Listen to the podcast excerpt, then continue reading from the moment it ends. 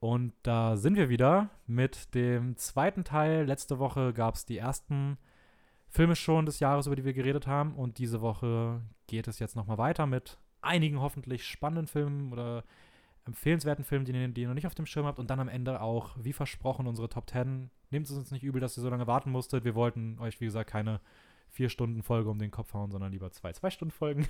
Und ähm, das haben wir auch vorher nicht geplant gehabt. Das ist jetzt spontan entstanden.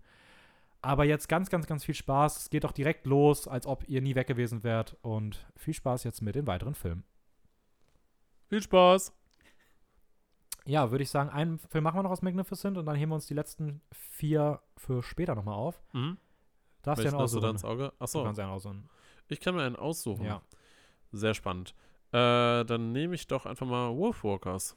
Wolfwalkers. Weil zu dem kannst du mehr sagen. Ja, ähm, Wolfwalkers ist ein irischer Animationsfilm. Ähm, und da muss ich direkt mit einer ganz schlechten Nachricht kommen. Beziehungsweise eigentlich mit keiner schlechten, aber mit einer Nachricht, die mich sehr stört. Wolfwalkers ist exklusiv für Apple TV Plus erschienen. Ich will da gar nicht Apple Buh. TV ähm, für kritisieren. Aber für jemanden, der kein Apple-Produkt hat, ist es wahnsinnig schwer, diesen Film sehen zu können. Und das finde ich so schade, weil es ist ein Meisterwerk und es ist so schade, dass dieser Film so schwer zugänglich ist und dass den so wenig Leute sehen werden. Äh, Regie hat geführt Tom Moore, der hat zusammen dieses Mal das erste Mal zusammen mit Ross Stewart Regie geführt, aber Tom Moore hat alleine auch schon ähm, zwei andere irische Animationsfilme gemacht, nämlich Se äh, The Secret of Kells und Song of the Sea. Und er hat einen sehr eigenen Stil. Ich würde behaupten, wenn man einen Film von Tom Moore sieht, dann weiß man, dass es ein Film von Tom Moore ist, weil dieser Film ist so zweidimensional. Es gibt nahezu keine Tiefe. Sachen, die im Hintergrund sehen, verlaufen hinten wie ein Gemälde senkrecht. Du hast kein Gefühl für Größen, du hast kein Gefühl für Entfernungen. Es ist so eine unfassbare Optik, die gleichzeitig auch wunderschön ist. Ich finde, The Secret of Kells hat noch ein paar Schwächen. Song of the Sea ist dann schon optisch herausragend und ähm, für mich aber in der Handlung ein bisschen zu kindlich. Wolfwalkers ist jetzt technisch die Spitze von all dem, was er bisher gemacht hat und ist auch bei der Handlung nahezu perfekt. Ich finde, er hätte noch ein bisschen einzigartiger sein können. Sonst habe ich an diesem Film nichts auszusetzen. Es geht um ähm, es geht um die Tochter eines Jägers und dieser Jäger ist damit beauftragt worden, nahe einer, ich weiß nicht, ist es eine Festung, Burg oder ein Dorf mit einer Festung, die von einer Mauer umzogen ist. Wie nennt man das? Ja, Fe Festung, oder? Burggraben? Nee, Nee, Burggraben ist, ist das ist das eine Festung, oder? Äh, so ein So eine Festung, wo aber auch drin richtig viele Leute, wo ein Dorf noch drin ist. Ist das schon eine Festung? Ja, ne? Ja, die Burg ist dann die. Ich kenne mich sowas nicht aus. Zumindest ähm, draußen rum gibt es einen Wald, der soll abgeholzt werden, weil man dort etwas, ich glaube, irgendwas bauen will. Und dort greifen aber immer wieder Wölfe die Arbeiter an. Deswegen soll der Jäger die, die Wölfe ähm, jagen, umbringen und die Tochter möchte dabei gerne helfen. Ähm, trifft aber bei einem heimlichen Ausflug selber auf die Wölfe und in diesem Zuge auch auf eine äh, Wolfwalkerin. Also ein Mädchen, was bei Tag ein Mensch ist und in der Nacht, wenn sie schläft, zu einem Wolf wird. Und die beiden lernen sich kennen und lernen auch mit anderen Augen auf die jeweils andere Seite zu blicken. Die Optik ist der Wahnsinn, die Musik ist herausragend. Der Titelsong von Aurora gesungen, ähm, Running with the Wolves, ist wunder wunderschön, wird in diesem Film so toll eingebunden. Die Geschichte ist ein wunderschönes Märchen. Es hat so viel von diesen folklorischen Sachen, von diesem, so ein bisschen, ja, so ein Märchen, so dieses, dieser Wald, Wölfe, sind ja irgendwie ein bisschen auch noch Rotkäppchen oder sowas. Also, Hm. es hat diesen europäischen Märchenspirit. Ich weiß nicht, es, Ja. sind solche Märchen aus Europa? Ich glaube ja, ne, so ein bisschen. Ja, bestimmt. Ähm, und das wird in diesem Film so toll rübergebracht mit dieser Optik, das ist einfach, ich habe mich so sehr in diesen Film verliebt. Hm. Ähm, und was, ich, was mich richtig, richtig freut, ist, dass Wolfwalkers eigentlich im Schatten eines anderen Animationsfilms steht, über den wir auch noch reden werden, der gerade jetzt, so wenn es Richtung Awards-Season geht, eigentlich wie Ah, unüberwindbar scheint, wenn es um Animationsfilme geht. Aber bei den ganzen ersten kleinen Preisen Wolfwalkers komplett dominiert. Wolfwalkers hat bei fast allen Critic Awards gefühlt, oder nicht bei allen, aber hat auf jeden Fall bei deutlich mehr, als man erwartet hat, jetzt schon die, den Hauptpreis gewonnen. Und das wird wahrscheinlich bei den großen Preisen nicht der Fall sein, ähm, weil Hashtag an Pixar führt nichts vorbei. Aber es ist trotzdem einfach, ähm, einfach schön, dass er dann doch auf der zumindest ein bisschen ähm, Publicity bekommt. Ja, ein bisschen Aufmerksamkeit, ja. Damit würde ich sagen, wechseln wir rüber zu Great. Wir werden ein bisschen schwächer, was die Filme angeht, aber immer noch großartige Filme. Ah, Und natürlich. Du darfst gerne dir einen aussuchen. Ähm, da kommen wir dann zu Onward. Oh, Ich nehme jetzt einfach mal wir bleiben Onward. bei Animation. Okay. Wir bleiben bei Animation. Äh, Onward ist ein Film von Dan Scanlon. Onward ist auch auf Disney von. Auf Disney nicht, Plus, genau. Auf Disney Plus von. Ist auch von Pixar? Nee, Oder- ich glaube, das ist ein klassischer Disney-Film. Klassischer Disney-Film. Ja. Okay. Sollte eigentlich ins Kino kommen, kam dann aber direkt zu Disney Plus. Äh, es geht um ein, ich sag mal, eine Fantasy-Welt mit zwei Elfenbrüdern, die die Hauptrollen spielen. Äh, gesprochen von Tom Holland und Chris Pratt. In dem Ähm. Film heißen sie Ian und sein etwas ähm, und sein älterer Bruder Barley, sage ich mal. ja, man sollte sich eigentlich schon so eine eigene Meinung ja, bilden. deswegen Also, wollte ich nicht so viel ja. sagen, ja. Genau. Ähm, genau, das heißt, es ist eigentlich eine Fantasy-Welt mit allen möglichen so Fantasy-Wesen, die man so kennt. Ähm, Ja. Es gab ursprünglich von der Geschichte her auch Magie, aber durch zunehmende Entwicklung, wie in unserer Welt quasi, gab es halt Technologie, die dazu geführt hat, dass die Magie immer weiter mal, verloren gegangen Ja, ist. es ist eine Fantasy-Welt, in der die Magie und die Liebe zur Magie verloren gegangen ist. Das war sehr Eine schön. Erzählerstimme. Das war sehr schön von dir Danke, zusammengefasst, Dennis. Ja. Genau. Und ich sag mal, die beiden Brüder durchleben dann ein sich entwickelndes Abenteuer und finden heraus, letztendlich, oder versuchen herauszufinden, Spoiler Ende, nicht Spaß. äh, dass die Magie, Magie, die verloren schien, letztendlich immer noch existiert. Ja, ganz So. wichtig ist dabei, dass es auch sehr viel um Brüderlichkeit geht. Ja. Und darum, dass sie beide ohne, also dass der Vater früh gestorben ist und Mhm. der jüngere Bruder Ian seinen Vater nie getroffen hat. Und es auch ein wenig darum geht, das vielleicht jetzt aufzuarbeiten. Ja. Es ist eigentlich ein, Es ist eigentlich ein Film über, über Geschwister, über Vorbilder, über, über Ja. Rollenverhältnisse oder auch Rollenverteilungen in Familie und, und Freunden. und vor allem ist es Dungeons and Dragons, der Film. Ja. Es, halt, es fühlt sich halt wirklich wie so eine D&D-Quest an. Also so eine Quest, so eine, so eine Hat auch sehr viele Bezüge Es dazu. hat super viele ja. Bezüge dazu. Also es Ja. soll auch genauso sein und ja, ich finde, ich, also mir persönlich, ich mochte Onward wahnsinnig gerne. Ich hatte super viel Spaß. Mhm. Ich finde, dass die zweite Hälfte weitaus besser ist als die erste. Ich finde, der Film, Ja, er braucht ein bisschen, um in, in die Fahrt zu nicht nur kommen. das, ich finde auch, man hat das Gefühl, der Film versucht sich in seinem Film dann irgendwie selber noch zu finden. So. Also Ja. auch der Humor braucht ein bisschen, um sich irgendwie so einzugrooven und sowas. Und das ist äh, total spannend, das habe ich selten in einem Film, dass ich so das Gefühl habe, der Film pendelt sich so während des Films ein und irgendwann macht es komplett Klick und dann ist Ja. es einfach nur noch Aber gerade, ich finde auch gerade besonders so der Aspekt der Magie, der spielt auch eine große Rolle. So, dass, Mhm. dass er halt erst im Laufe des Films so mehr in den Vordergrund tritt. Ja, absolut. Also Ja. Onward auf jeden Fall auch, auch ein schöner Animationsfilm. Sehr schöner Animationsfilm, ja. Ähm, Wir können ja auch wollen- direkt mit dem nächsten Animationsfilm Ja, sehr weitermachen, gerne. Ich den du grad- eben angesprochen hast, so ein bisschen angeteasert hast. ah, okay. Dann- Achso, wolltest du einen anderen? nee, wir, anderen nehmen. den, wir nehmen den. Wir gehen jetzt zu Soul. Gehen wir zu Soul. Ja. Ja, der, der neueste Film eigentlich von Pixar, der jetzt auf Disney Plus auch erschienen ist. Du hast ihn heute geschaut. Ich habe ihn heute erst gesehen. Ich habe ihn am ersten Weihnachtstag geguckt. Ja, gut. Ich meine, so viel mehr Zeit dazwischen gab es jetzt auch Nee. eigentlich gar nicht. Mhm, Ja, es geht um Soul, ähm, ein, ein Film von Pete Doctor. Genau, der hat zuletzt äh, Alles steht Kopf gemacht. Vorher oben, beides komplett gefeierte Filme. Ja. Ähm, ja, Pixar, Pixar ist einfach nicht schlecht. Pixar kann Ja. fast sind halt, sein. ist halt, ist halt das, eigentlich so das große Animationsstudio. Was nicht Studio Ghibli ist. Ja, okay, ja, ja, Ja, klar. Du- Disney ist auch ein großes Animationsstudio, kann man von halten, was man möchte. Ja. Aber ich finde, es gibt halt ein paar Animationsfilme, die immer noch mal diese Spur weitergehen und das ist definitiv Pixar. Ja. Oder sage ich mal definitiv vor allem jetzt halt Pete Doctor in dem Fall. Ähm, es ist erneut ein, ein, also er schafft es erneut ein sehr tiefgründiges Thema zu nehmen, was man jetzt nicht als allererstes erstmal für so einen Kinderanimationsfilm sehen würde. Und das ist irgendwie auch so ein bisschen das Geheimrezept bei ihm. Er schafft es immer, Filme zu machen, die so tiefgründig sind, dass sie auch für Erwachsene auf jeden Fall viel bieten, Mhm. aber auch für Kinder absolut zugänglich sind und auch Themen vermitteln, die auch wichtig sein können, dass man in jungen Jahren damit konfrontiert wird.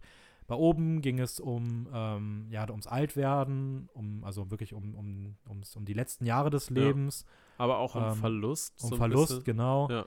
Ähm, in Alles steht Kopf geht es um die Pubertät, um Gefühle, um ähm, Aber auch so Verhältnis in Familien, wie, wie man Mhm. eventuell mit, mit, ja, ich sag mal, den Kindern umgeht, wenn sie halt eine schwierige Zeit durchmachen.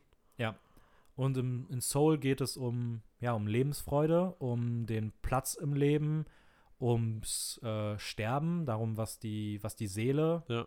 was die Seele ist und ähm, ja sehr spannende Thematik. Ähm, der Film, magst du ein bisschen die Handlung umreißen, sag ich mal? Ja, ähm, Film dreht sich eigentlich hauptsächlich um die Hauptperson Joe Gardner, der äh, gesprochen wird von Jamie Foxx. Er ist Schul, also er ist, er ist Lehrer in der Schule. Ähm, er unterrichtet Musik. Hauptsächlich ist er eigentlich Jazzlehrer, kann Ja. man so eigentlich sagen. Ähm, der, er steht kurz vor seinem Durchbruch und Wichtig ist, er hat seinen Durchbruch schon lange haben wollen, aber hat ihn irgendwie nie wirklich geschafft. Ja, er ist eigentlich ein, ein Mittelalter-Lehrer, so, Ja. der, der schon viele Versuche hatte im Leben und ja, jetzt eigentlich final kurz zu seinem Durchbruch steht und äh, seinen großen Gig haben soll am Abend und kurz davor Äh, oder ja, nach der, kurz nach der Botschaft, dass er seinen großen Gig hat, Ja. passiert etwas und auf einmal findet er sich im in, einer, in Jenseits, einem so Art ein bisschen. Jenseits wieder Ja. als Seele ohne Körper und ja, und weiß nicht so wirklich, was los ist und ist natürlich erstmal aufgebracht. er und und bringt versucht das und bringt diese ganze dieses ganze Konstrukt. ja dieses ganze wie nennt man das diesen ganzen Raum, der nicht die Erde ist, sondern der das Jenseits und das. Seelenbevorlager ist. Ähm, bringt er durcheinander, weil er irgendwie zurückkehren möchte. Ja, er möchte irgendwie wieder auf die Welt zurück und seinen Gig haben und ja, erfolgreich sein im Leben. Mhm. Und ab da nimmt, ich sag mal, die ganze Reise so, so einen spannenden Verlauf und es passiert ziemlich viel. Ja, die Animationen sind wunderschön. Ja. Äh, die Musik ist toll. Also ich finde auch, es ist musikalisch auf jeden so Fall die- der beste ja, Pixar-Film bisher. Gerade so die, die Jazzmusik Ja. ist halt wunderschön, ja. Und es ist mal wieder so kreativ gelöst, ähm, wie sie dieses, wie sie diese ganzen Gedanken und diese ganzen Themen halt in so einem Animationsweltstil abbilden. Das ist einfach der Wahnsinn. Also das ist, das ist einfach eine absolute Stärke. Das war schon bei alles steht Kopf großartig und das ist hier einmal mehr genial. Jerry und Terry sind die absoluten Highlights. ähm, der, es gibt ein, ein Gag mit Basketball, das ist einer meiner absoluten Lieblingsgags des, des, des Jahres gewesen. Ähm, und na, ist einfach super schön. Es gibt auch Dialoge, die so stark sind. Ich würde auch sagen, es ist der düsterste Pixar-Film bisher.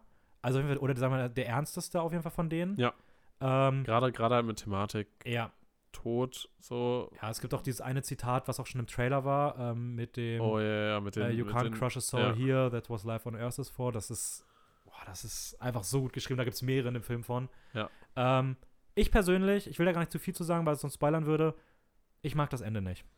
Ähm, Ja, da haben wir Ich- schon mal kurz drüber wir haben geredet. vorhin drüber geredet, Ja. weil ich sagen, weil ich es dir schon mal sagen wollte, aber ich will es jetzt im Podcast nicht sagen, weil es halt sehr viel spoilern würde. Aber ich persönlich finde das Ende äh, verschenkt Potenzial. Mehr sage ich dazu nicht. Das ist mein Problem mit Ich- Soul leider. Ich verstehe es, aber es macht halt schon irgendwie Sinn. Also. Ja. Ja, All, alles gut, Ja. aber das Ja. auf jeden Fall eine riesige Empfehlung. Ähm, ich würde sagen, wir machen den letzten Animationsfilm aus dem Bereich noch, den ich gerade aus schon dem machen Bereich. wollte. Ja. Also mal so Weathering with You. ja. Wir gehen rüber zu dem indirekten Nachfolger des Animes Your Name. Äh, Your Name ist, glaube ich, von 2016. Ein wahnsinnig erfolgreicher Anime. Und Regie hat damals geführt Makoto Shinkai, der jetzt Weathering with You gemacht hat. Der basiert auch auf einem Anime-Buch, glaube ich. Und ähm, der Film erzählt die Liebesgeschichte zwischen Hodaka und Hina, die sich kennenlernen, als Hodaka nach Tokio zieht.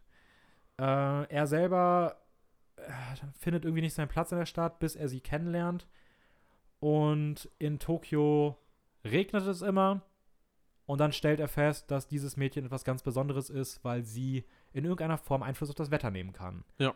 Und ab dann beginnt eine Geschichte, die ähnlich wie bei Your Name so viel weitergeht, als man es am Anfang vermutet, ähm, die kreativ ist, die voller Fantasy ist, die einfach wunderschön ist.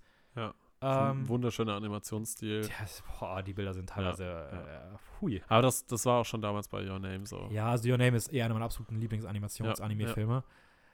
Und da muss man auch sagen, für mich, Weathering is You kommt dann nicht dran. Er ist nicht so weit weg, wie ich vorher gedacht habe.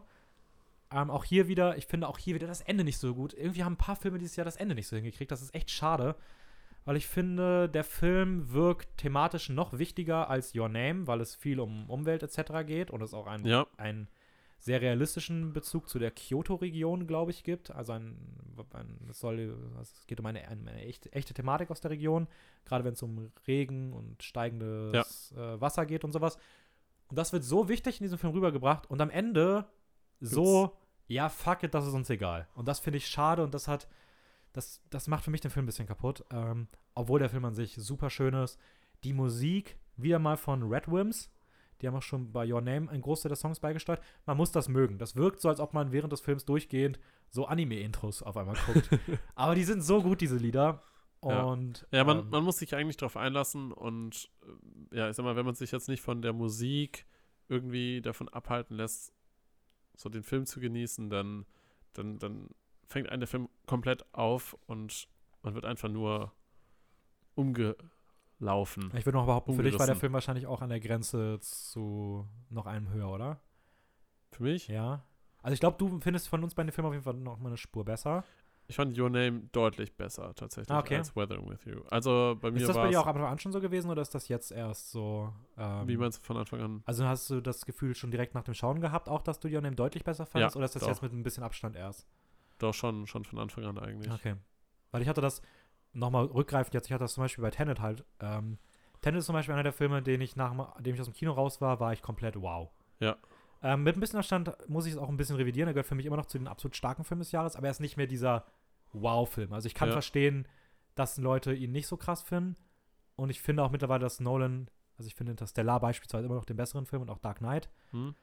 Ähm, aber ich dachte, hätte- vielleicht wäre das auch bei dir jetzt bei Weathering with You gewesen, weil es gibt so ein paar Filme, die, weil Weathering with You, gerade durch die Musik, ist für mich auch so, so ein Erlebnis. Also, dass man beim Schauen den so gut findet, Mhm. dass es halt manchmal ein bisschen dauert, mit erst, dass man ein bisschen Abstand braucht. So, das hätte mich jetzt einfach mal interessiert. Aber Ja, interessant, was du eben auch mit Tennis, äh, mit Tennis, Dennis, das Mit- ist mein Name. Nein, das ist nicht mein Name. Dennis ist mein Name, aber was du Ja. mit Tenet angesprochen hast, weil interessanterweise, also da würde ich gleich sowieso nochmal genauer drauf eingehen, ähm, jetzt nach dem zweiten Mal schauen, ist er bei mir sogar auch ein bisschen abgerutscht.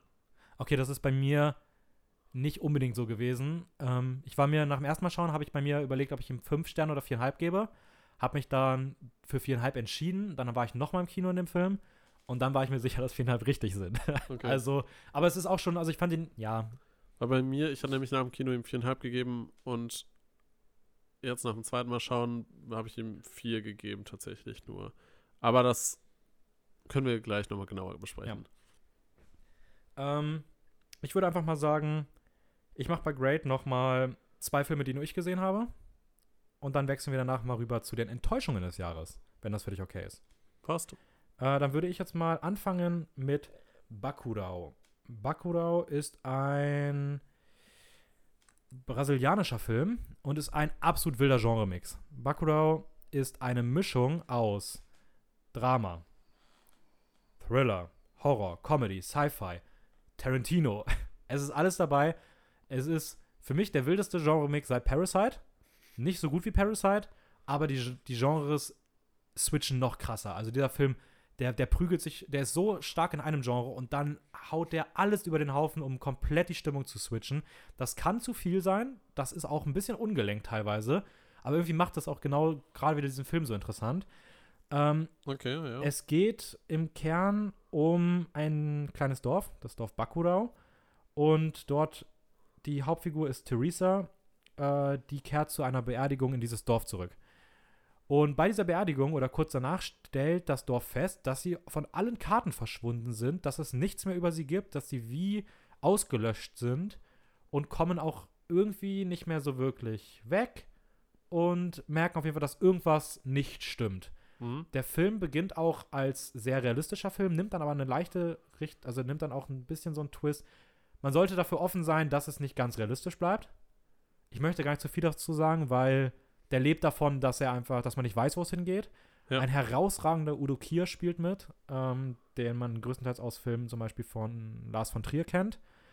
Ähm, und der, das ist einfach ein absolutes Erlebnis. Ähm, ja, toll inszeniert. Ja, ist sehr einzigartig auf jeden Fall. Äh, Mhm. Eine Riesenempfehlung.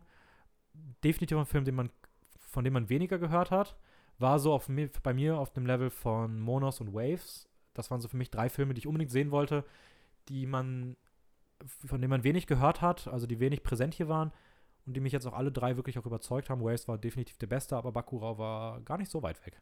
Okay, ja. Ähm, außerdem habe ich den Film, welchen wollte ich denn gerade nehmen? Äh, Queen of Hearts gesehen. Der, das ist ein niederländischer Film, hat bei Amazon Prime den Namen Königin. Ähm, ich glaube, im Original heißt der Donningen oder irgendwie sowas.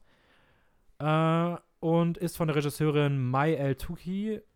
Und es geht um Anne. Anne ist eine brillante Anwältin, die eigentlich alles im Leben hat. Sie ist erfolgreich, sie haben ein gutes Haus, ähm, sie hat eine gute, glückliche Beziehung mit ihrem neuen Ehemann.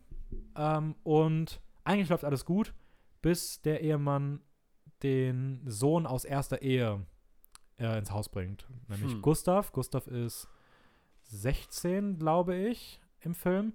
Und ähm, ist ein Rebell. Er legt sich mit allem an, er hält sich an keine Regeln, er streitet sich, er hat eigentlich auf nichts Bock. Und ähm, irgendwie findet Anne, Anne, keine Ahnung, ich glaube Anne sogar, weil es ja sogar ein niederländischer Film ist. Anne, ja, findet zumindest einen Draht zu Gustav. Und ähm, irgendwie klickt es zwischen den beiden. Aber der Film dreht dann auch in eine Richtung, dass es zwischen den beiden, ich sag mal, zu gut klickt. Und das mit einer Belastend. ähm, das, das kommt auf eine, also dieser Film ist ein Drama, ist irgendwie auch in vielen Momenten schön, denkt man erstmal, und auf einmal trifft ein diese moralische Keule mit einer solchen Härte. Man sollte auch, also der Film hat auch, wie es irgendwie für Filme aus Niederlande, gerade auch aus Skandinavien üblich ist, ich sag nur Lars von Trier, ähm, wie es da ein bisschen üblich ist, der ist sehr freizügig, explizit. Der hat auch Tendenzen, wo man sagen könnte, ist das nicht vielleicht sogar schon Pornografie? Aber diese Geschichte ist unfassbar gut. Man wird emotional so getroffen teilweise. Er ist herausragend geschauspielert. Und ähm, ja, gerade auch wieder ein Film, den man jetzt nicht unbedingt viel von mitbekommen hat, aber der wahnsinnig stark ist. Ja. Sehr interessant. Gehen wir mal weg von den wahnsinnig starken Filmen. Und dann würde ich sagen, gibt jetzt mal den ganz großen Bereich voller Trash. ähm, Trash und auch Enttäuschungen. Also auch Filme, die jetzt nicht unbedingt schlecht sind, aber ähm, ja. Welchen, welchen magst du zuerst? Von mir aus können wir direkt mal mit dem, mit dem obersten anfangen. I'm thinking of ending things. Das ist nämlich eigentlich, finde ich, der große Name, der Eigentlich gut. Also, dass das, das, als- das objektiv wahrscheinlich ein guter Film Ja. ist. Ja, eigentlich, eigentlich auch der von einigen gefeierte Film. Der Film ach, kriegt ein paar Nominierungen. Ja. Äh, viele, ich habe auch ihn in vielen Toplisten auf den ersten Plätzen gesehen. Ich kann es auch verstehen. Ich glaube auch, es ist was sehr Subjektives. Ja, definitiv. Und ich weiß auch, das habe ich auch damals schon danach gesagt, dieser Film ist, wenn du die einzelnen Bestandteile nehmen würdest, ist der objektiv richtig stark. Und er, er ist sehr auch Arthouse-lastig. Ja, es ist was sehr Einzigartiges. Ja. Also, ja. Also so gerade gerade auch zum Ende hin geht halt in eine Richtung, die man vielleicht als, ich sag mal, gewöhnlicher Zuschauer, wenn man einfach nur einen Film schaut und vielleicht unterhalten werden will, sich fragt, was schaue ich ja hier Ja. eigentlich? Also Also, so, man würde sich sehr viele Fragen stellen und weiß nicht so recht, was man damit anfangen Also der soll. Film funktioniert komplett auf einer Metaebene. Ähm, alles, was, um was es eigentlich geht, ist das, was man nicht sieht, sondern das, was man sich denkt und für warum es so ist und für was das stehen soll. Ja. Ähm, das verstehe ich auch irgendwo. Ich finde die Ideen auch an sich gut. Ähm, fangen wir vielleicht mal vorne an. Also der Film ist Ja. von, von Charlie Kaufman. Äh, der hat schon bei Cinedosh New York und Anomalisa, glaube ich, Regie geführt. Hat aber auch zusätzlich noch bei, Zept, bei The Adaption und bei Being John Malkovich, bei Eternal Sunshine of the Spotless Mind äh, das Drehbuch geschrieben und hat jetzt für I'm Thinking of Ending Things sowohl Regie geführt als auch das Drehbuch geschrieben. Ähm, ja, was kann man zur Geschichte sagen, ohne zu viel zu verraten? Es geht eigentlich um eine Mädel, ein Mädchen, was das erste Mal die Eltern von Ja, ihrem Freund besucht. Ja, es Und dann wird's Pärchen- weird. Ja, genau. Ein Pärchen, die am Anfang im Auto fahren, danach im, Auto, im, im Haus von, von, dem, von dem männlichen Part des Pärchens sind. Ja. Ähm, und man hat die ganze Zeit, also der Film legt es darauf an, dass die Stimmung die ganze Zeit irgendwie ein bisschen unheimlich ist und ein bisschen weird Und wirkt unangenehm und unangenehm und- und, man, man weiß nicht so recht, was der Film einem sagen will und wohin das Ganze führt. Und man kriegt leichte Horrorfilm-Vibes, Ja. aber er lebt das nie aus. Ich finde, ich, das- ich würde sogar so weit gehen und würde sagen, der Film lebt keine seiner Stimmungen aus. Weil das ist mein ganz großer Kritikpunkt. Ich finde, der Film weiß nicht, wo.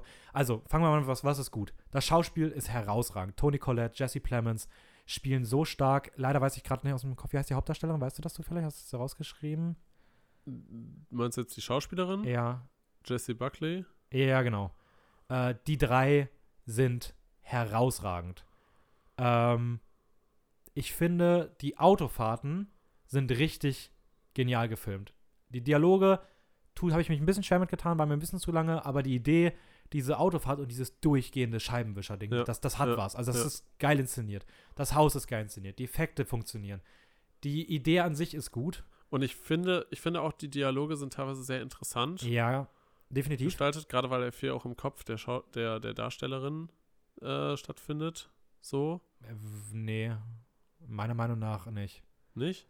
Also der, die Stimme, die immer wieder reinspricht. der Film findet eigentlich komplett. Ja, kann man jetzt, also ich sehe es Okay, anders, aber ich will es okay. jetzt nicht sagen, weil das würde den, Okay, den Film okay, spoilern. okay. Das ist halt das Problem ein bisschen. Was fandest du nicht so gut? ich fand, glaube ich, der Hauptkritikpunkt meiner Seite wäre, ich sag mal, von, von der Erwartung her sollte der Film eher in so eine Horrorfilmrichtung so ein bisschen gehen, oder zumindest habe ich das halt sehr stark erwartet und er kratzt das ganz leicht an, aber führt es überhaupt nicht aus. Mhm. Und ich finde, ich finde, es wird sehr stark eine gewisse Erwartungshaltung im Zuschauer kreiert. Ähm, sehr viel Spannung auch aufgebaut, weil man halt erwartet, dass irgendetwas passieren muss. Und das, es passiert einfach nicht. Und irgendwie bis zum Ende hat man das Gefühl, so, hä, was habe ich hier eigentlich geschaut? Und Ja, ja, also ich mag eigentlich, sehr viele unerfüllte Erwartungen. ich mag eigentlich solche Art von Filmen. Also ich bin da eigentlich voll der, voll der Fan eigentlich von. Und ich finde es auch richtig schade, weil ich mich wirklich auf diesen Film super gefreut hatte, aber es hat bei mir einfach nicht Klick gemacht. Ich habe diese Stimmung und diese Atmosphäre des Films nicht zu einer Sekunde gespürt. Und das ist so schade gewesen, weil, wie du schon gesagt hast, ich finde, dieses, dieses Horror-Ding wurde so wenig angeteased, dass man irgendwie gedacht hat, das kommt was und es ist nie gekommen. Ja. Das hat dann auch dazu geführt, dass es als für mich als, als äh, Thriller überhaupt nicht funktioniert hat. Als Drama habe ich es irgendwie auch nicht wirklich erlebt, weil dafür waren die anderen Sachen viel zu präsent. Man hat immer erwartet, dass was anderes der Fokus ist. Und das fand ich so seltsam. Ich weiß nicht, ich bin damit Ja. einfach nicht warm geworden. Und halt auch für, ein- für ein Drama hat das halt dann auch nicht funktioniert. Irgendwie, weil dafür war es dann auch zu wenig. Ja, Da gab es dann keine richtigen Konflikte irgendwie. Nur so, so ganz seltsame Einschübe von, von dem, dem, wie, ich weiß jetzt nicht den Namen von ihm, von dem Pärchen, der Mann. ja ich weiß, also der Schauspieler ist Jesse Plemons, aber ich weiß Ja. gerade nicht, wer das Ja. wer er hatte ja auch zwischendurch immer mal so, so leichte Einschübe, aber da wusste man auch nicht wirklich, was man damit anfangen soll. Ja. Ähm, okay, ähm, dann würde ich sagen, weiter geht's. Nächster Film. Ja. Welchen magst du als nächstes? Ähm, Ich habe die in einer anderen Reihenfolge, deswegen kann ich das nicht in der Okay. Reihenfolge, wie wir sie sonst haben. Sagen. Erzähl du mir mal was zu Enola Holmes. Warum steht der hier unten in Disappointing? Äh, Enola Holmes ist ein, meiner Meinung nach, sehr belangloser Film. Ähm, Hauptrolle spielt Millie Bobby Brown, die kennt man als Eleven aus Stranger Things. Ja. Und sie spielt die junge Schwester von Sherlock Holmes. Es ist eine typische Geschichte, also eine typische Sherlock-Geschichte, nur dass es halt nicht um Sherlock geht, sondern um die junge Schwester halt. Mehr ist es dann aber irgendwie auch nicht. Das fühlt sich sehr geforst an, dieser Wechsel auf die Figur. Ich habe gedacht, ich finde es schlechter, als es ist, weil sie als Figur funktioniert irgendwie schon. Aber der Film versucht so viele aktuelle Thematiken, wenn es so um Emanzipation geht, einzubinden und macht das auf eine so, meiner Meinung nach, ungelenke Art und Weise, macht es so forciert. Ähm, Gerade, dass dir diese, die, die angerissene romantische Beziehung wird so komisch erzählt. Das hat für mich überhaupt nicht funktioniert. Die Geschichte an sich kann nicht ansatzweise mithalten mit den Geschichten, die man sonst im Sherlock oder auch Sherlock Holmes-Universum, egal ob ihr jetzt die Serie oder die Filme von damals kennt, ist, ist leider viel uninteressanter, viel schwächer. Ähm, und ich glaube, der Film lebt entweder nur von dem Hype um Millie Bobby Brown, weil man sie aus äh, Stranger Things halt kennt, oder um den Hype von Leuten, die halt Sherlock mögen. Und das ist für mich leider ein bisschen zu wenig gewesen und war für mich leider eine Enttäuschung. Ja, ist schade. Ähm, Aber ist halt so. dann würde ich mal rübergehen zu Extraction, wenn das okay ist. Ja. Also dem habe ich gar nicht so viel zu sagen. Ist ein Netflix-Action-Film mit Chris Hemsworth in der Hauptrolle, den man aus Tor kennt. Er spielt einen Söldner, soll irgendeinen Sohn zurückbringen und ballert sich durch die ganze Stadt. Die Action ist sehr brutal, ich glaube, das ist auch ab 18, aber ist auch sehr wiederholend. Also die, am Anfang denkt man sich, boah, krass, und dann denkt man sich irgendwann, ach, schon wieder. Und dann denkt man sich irgendwann, wie lang noch? Und dann denkt man sich endlich vorbei. Und die Nebenfiguren, also Chris Hemsworth spielt das gut, die Nebenfiguren sind fast allesamt furchtbar. Und das ist echt schade, weil also die Darsteller sind auch echt nicht gut. Ähm, und ja, der Film ist, der ist einfach da, so, aber war dann irgendwie doch unterm Strich echt eher enttäuschend. Tja, Ja. gibt, gibt einige solche Filme. Ähm, ich würde dann mal weitermachen mit Project Power, der Boah. wahrscheinlich in eine ähnliche Richtung geht. Ja, da möchte ich auch ein, zwei Sachen gleich danach noch zu sagen. Gerne. Aber fass erstmal zum. Um was geht's denn in diesem Meisterwerk? Dieses Meisterwerk von Henry, Henry Joost und egal, Ariel das- Schulmann. Ja, ist egal, wer das gemacht hat. Wow. Ist ja assi. Ähm, ja, von den beiden auf jeden Fall kreiert. Äh, Hauptdarsteller ist Jamie Foxx. Ähm, Gott sei Dank hat der das ja auch noch Soul gemacht. Okay, nein, Entschuldigung. Ich, also, ich, Spoiler: Project Power ist einer meiner Flop 3. Ich mag den überhaupt nicht, finde den furchtbar. Okay. Danke dafür, Dennis. Ja, kleiner Ich Einschub wollte, einfach ich, wollte, ich wollte den Film nur kurz zusammenfassen. Ja, okay. Äh, sonst spielen noch mit Joseph Gordon-Levitt, Dominique Fischbeck und Rodrigo Santoro. Äh, Whatever. Ähm, ja, grundsätzlich, es geht um, um das Projekt Power, kann man eigentlich so sagen, Project Power. Es geht um Pillen, die man schlucken kann und dadurch kriegt man individuelle Superkräfte. Aus irgendeinem Grund, ja, der irgendwie eigentlich im Film nicht so, nicht so relevant ist, äh, geraten halt ein paar Hauptpersonen in eine, Ja, die Handlung, eine Story. die, die Handlung ist egal. Ja, Ganz kurze Frage. ja. Was genau ist das Innovative an dieser Idee? Weil im Endeffekt, in welchem Superheldenfilm siehst du denn die Fähigkeiten der Leute, wenn sie sie nicht brauchen? In keinem. Diese Idee mit, dass sie eine Pille schlucken und dann für fünf Minuten sie Superkraft haben, ist doch nichts Neues. Also, das ist so wie in jedem Film, wo die einfach die Fähigkeit dann haben, wenn sie sie brauchen, haben sie sie hier halt auch, wenn sie die Pille nehmen. Die, die, die, da ist nichts Neues bei. Ich verstehe diese I- die, Das Idee nicht. einzige, das einzige ist nur, dass quasi jede individuelle Person diese Fähigkeit haben könnte. Ja, ich kenne auch, kein, halt- kenn auch keinen Film mit 18 Spider-Mans. Okay, doch, kenne ich fast, aber anyways, es, es, ist, es ist eigentlich, es ist ein typischer Superhelden. Also es ist keine, das Ding ist, ich hatte mich auf den Film ein bisschen gefreut, weil mein, was ich von dem Film erwartet hatte, das hat mir der Trailer vermittelt, ist, du schluckst die Pille und du kriegst für fünf Minuten eine Superkraft, aber du weißt nicht welche. Und das wäre viel interessanter gewesen. Ja, aber es ist halt nur, wenn man das erste Mal die Pille schluckt. Ja, in dem und Film. Das ist aber nie in dem Film so, wow, was passiert jetzt, sondern irgendwie weiß Ja. jede Figur schon, was sie als Fähigkeit kriegt. Ja, man geht entweder drauf oder Oder kriegt halt die rassistischsten Fähigkeiten überhaupt. Dieser Film ist so versteckt rassistisch, das ist wirklich furchtbar. Die, die asiatische Figur, die kriegt, die, die wird zu einem Ninja, weil das ist ja eine asiatische Figur. Die russische Figur, na, die ist dumm, aber stark. Ähm, das ist, der ganze Film ist voller versteckter Stereotype. Und dann ist, dann, dann ist er nicht immer gut. Steigerst dich aber auch ein bisschen zu sehr da rein. Nee. Das. Nein, das hat nichts mit. Überhaupt nicht. Ja. Ich habe mein, mein Abschlusssatz, den ich mir dazu gesch- aufgeschrieben habe unter Project Power hier, ist großes Boom Boom, aber sonst nix. ja, das, das trifft tatsächlich. Ja, Ja. hat Und einige Plotholes. das habe ich auch aufgeschrieben, riesige Plotholes. Ja. Ja. Ja, Casey Neistat spielt mit. Kommt, hat ein kurzes Cameo. Wer? Casey Neistat ist ein großer YouTuber. Grandios. Ja. Das ist die Qualität, die hier vorgelegt wird. Also ich, ich bin Fan von ihm, aber Ja. Ja. Naja.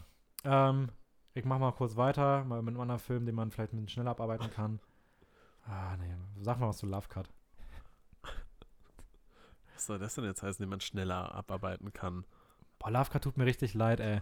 Ich fand den gar nicht jetzt hier den gleichen Pott reingeworfen ganz wird. kurz, ich fand, den, ich fand den gar nicht so, so schlecht, nachdem ich aus dem Kino raus war. Ich fand den wirklich ganz interessant. Hm. Aber ich glaube, es gibt keinen anderen Film in dem gesamten Jahr, der mir so egal geworden ist. Also, das ist wirklich mit jeder. Ich hätte ihn sogar irgendwann zwischendurch vielleicht sogar in die mittlere Kategorie gebracht. Da war der recht schnell, dass ich dachte, ja, ja, solid. Und mittlerweile dachte ich, nee, eigentlich nicht mehr mehr solid so. Der Nee. ist wirklich sehr gesunken. Also Love Cut. Love Cut ist äh, ein Film auch aus dem Jahr 2020, Überraschung, äh, von Eliana Istanol und Johanna Lieta. Ganz kurz, ich habe mir auch bei keinem anderen Film so wenig aufgeschrieben wie bei Love. Ich habe hier wirklich anderthalb Zeilen stehen. wow. Unter anderem, ganz kurz, vielleicht noch, damit man merkt, damit man auch merkt, was ich meine mit dieser Film ist mir egal geworden. Handlungszusammenfassung: österreichischer Film über drei oder vier Paare.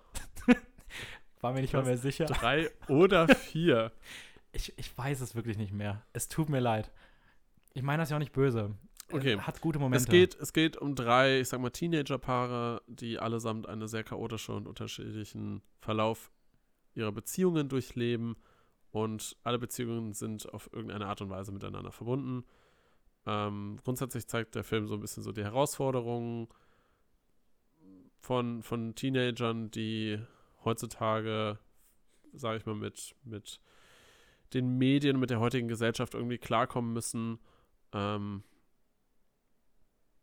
ja, und das hat alles versuchen irgendwie zu managen, sage ich mal. Das heißt halt, die Beziehungen nehmen alle unterschiedliche Verläufe und die Teenager versuchen halt irgendwie damit klarzukommen. In jeder Geschichte ist Sex wichtig. Ja. In irgendeiner Form. Also es ist halt wirklich Ja. Grundthema des, Ja, stimmt, stimmt, des, ja. des Films. ja. Ja. Also ein bisschen halt er erwachsen werden und ja, aber nee. ja, nee, nee, nee, nee, Weil für erwachsen werden nicht. müsste der Film universell sein. Und der Film will universell sein, erzählt aber die speziellsten Geschichten überhaupt. Ja, das stimmt, stimmt. Es geht nicht ums Erwachsenwerden. Es geht eigentlich nur um die Verarbeitung von diesen speziellen Beziehungen, so ein bisschen. ja. Und der Film versucht, es irgendwie allgemein gesellschaftlich irgendwie zu, zu erzählen, aber dafür sind die Geschichten zu speziell und dafür sind auch die Geschichten letztendlich auch zu langweilig. Das ist interessant, weil das ist mein letzter Satz. Wird immer vergessenswerter, will allgemeingültig sein, ist aber super speziell. Ja, Also es ist genau das. ja, Ja, schade, aber ich fand ihn damals gar nicht so schlecht. Ich hoffe trotzdem, dass vielleicht die eine oder andere Person noch im Kino gesehen hat. Er ist, ein, ist man was Nettes, gerade weil es auch wirklich eine kleine Produktion ist. Aber ist dann irgendwie unterm Strich des Jahres auch eher der, ja der schwächeren leider, leider, leider sind halt auch die schauspielerischen Leistungen einfach zu, zu schwach, Ja. weil es halt Laiendarsteller sind. Dadurch wirkt es auch ein bisschen, ich weiß nicht, realitätsnah, aber halt irgendwie auch nicht. Also, ja, Ja. Der, der Film, der Film ist nicht so, nicht so Ähm, doll. Ich würde mal ganz kurz ähm, eine Sache abarbeiten, die recht schnell geht, nämlich The Social Dilemma.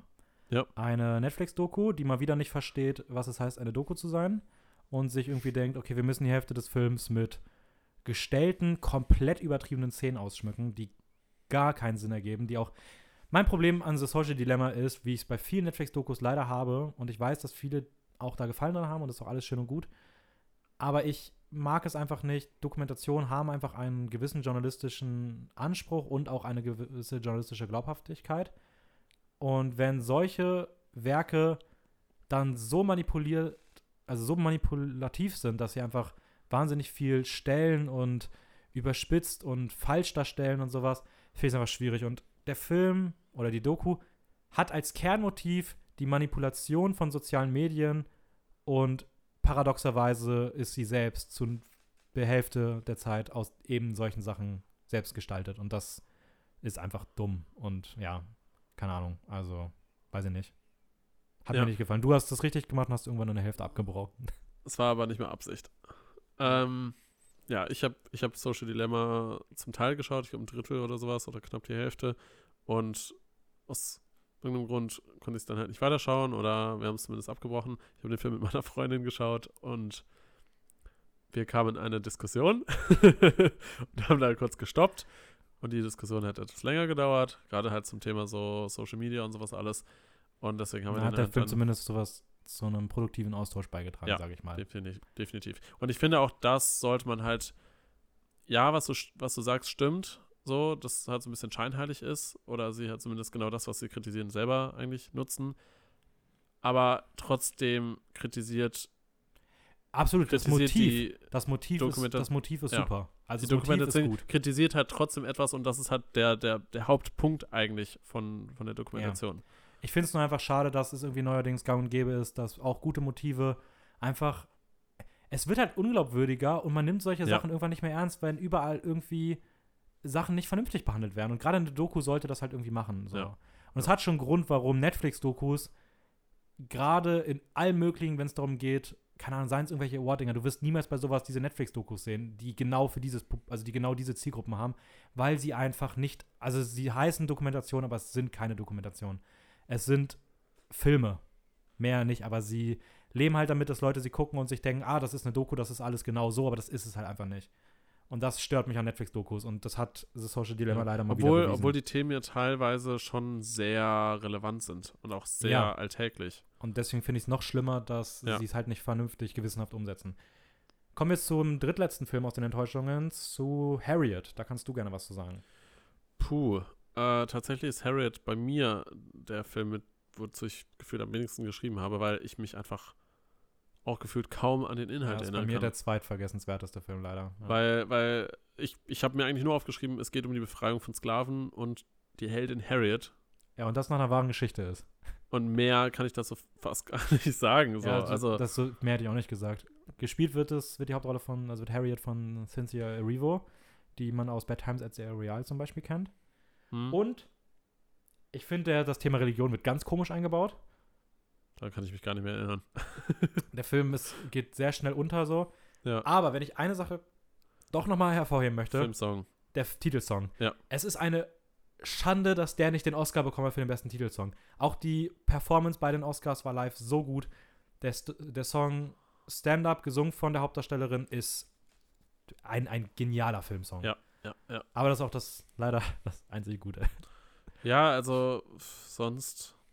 Ich kann mich jetzt, wenn ich, wenn ich jetzt versuche, mich dran zu erinnern, noch so an, an kleine Szenen erinnern. Aber ich habe keine Ahnung, wie der Film es geschafft hat, die komplette Filmlaufzeit voll zu bekommen irgendwie. Ja, weiß ich auch nicht. Also, Weil gefühlt ist sie da einfach nur irgendwann nachts durch, durch den Wald gerannt und hat Sklaven befreit. ja. Aber das war's. Ja, ist ein wichtiges Thema definitiv, aber für ein Ja. Biopic echt. Also eigentlich mag ich Biopics immer gerne, und, aber da kannte ich echt wenig auch mitnehmen. Aber ja. Naja, letzten beiden Enttäuschungen. Ich glaube, das ist jetzt doppelt ich, ne? Äh, ich glaube schon, Ja. Doppel Du. Und jetzt wird es nochmal zweimal richtig schlimm. Das ist. Also fangen wir mal mit Hillbilly Elegy. Hillbilly Ah ja. Elegy ist für mich. Also, wenn ich. Weil I'm Thinking of Ending Things war ich auch enttäuscht, aber der war nicht so. Also, der war jetzt nicht so schlecht. Der war wirklich. Eigentlich hat er es nicht verdient, hier unten mit bei zu sein, aber ich war jetzt so, so enttäuscht, dass der unten steht. Hillbilly Elegy ist. Wenn ich überlegt habe, was ich erwartet habe und wie, wie, wie der Film am Ende war, ist das der krasseste. Äh, Contradicting, also, ja, also wie nennt man das? So, so Unterschied, Zwiespalt? Zwiespalt, ja. Irgendwie sowas. Ähm, der, ich fand den Film furchtbar.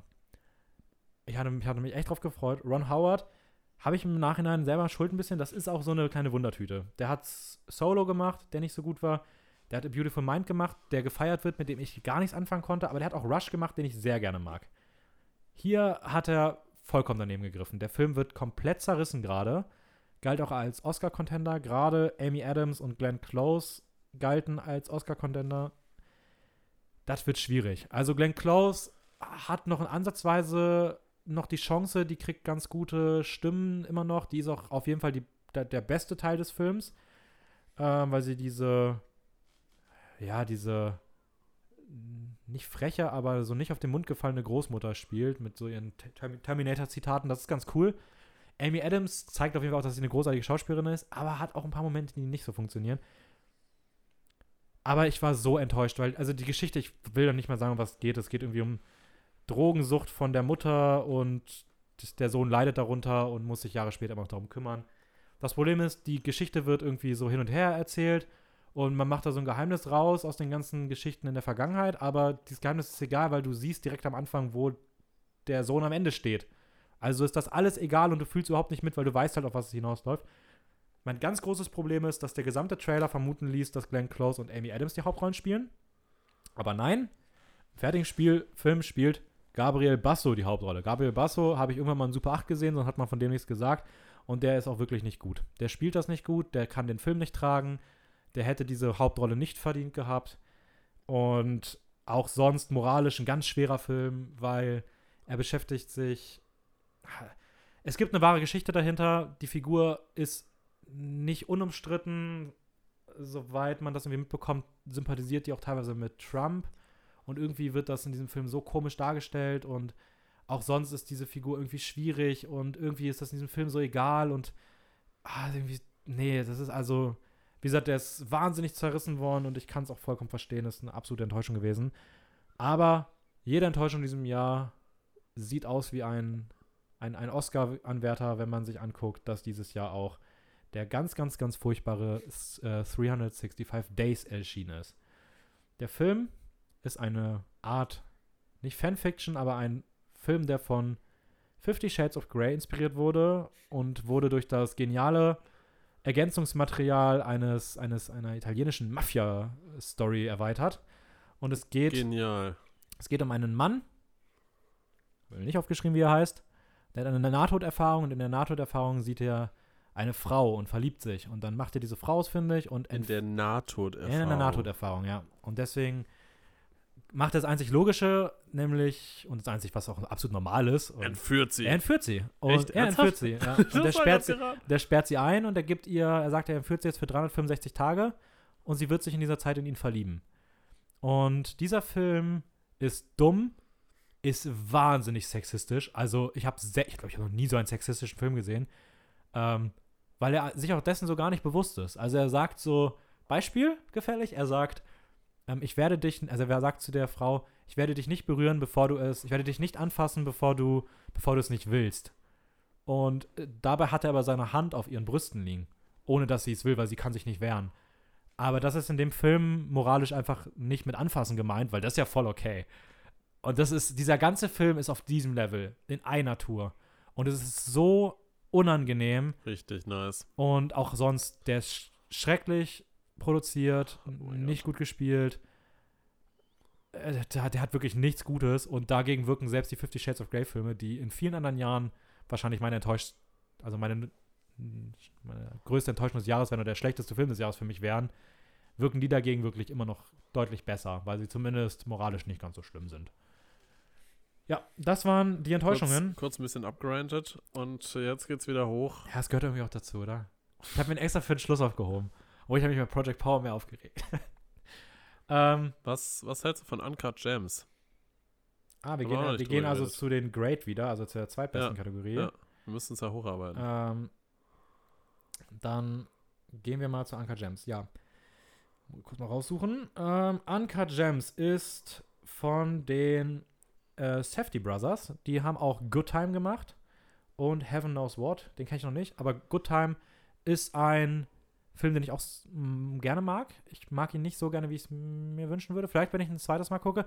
Alle Safety Brothers haben einen sehr eigenen Stil. Sie sind sehr, sehr rough in ihrer Inszenierung. Mhm. Das Bild ist immer ein bisschen körnig, ein bisschen zu schwach immer ausgeleuchtet. Ähm, sind immer dicht dran mit ihrer Kamera, ein bisschen Wackelkamera, leicht. Also es wirkt alles immer sehr, sehr puristisch. Und das muss man mögen. Uncut Gems ist der Film, der zeigt, dass Adam Sandler ein fucking guter Schauspieler ist, wenn er es will. Hm? Man kennt ihn ja sonst nur aus Meisterwerken wie Click, Grown-Ups, Pixels, Jack and Jill, Hubie Halloween. Aber auch, er kann es auch besser, hat es auch schon gezeigt, beispielsweise in Myrid Stories. Ähm, auch in Punch Drunk Love soll er ganz gut sein, den kenne ich noch nicht. Und in Uncut Gems spielt er wirklich großartig. Immer noch eine Frechheit, dass der keine Oscar-Nominierung dafür letztes Jahr äh, Ja. dieses Jahr bekommen hat. Ähm, obwohl, wenn ihr es hört, letztes Jahr.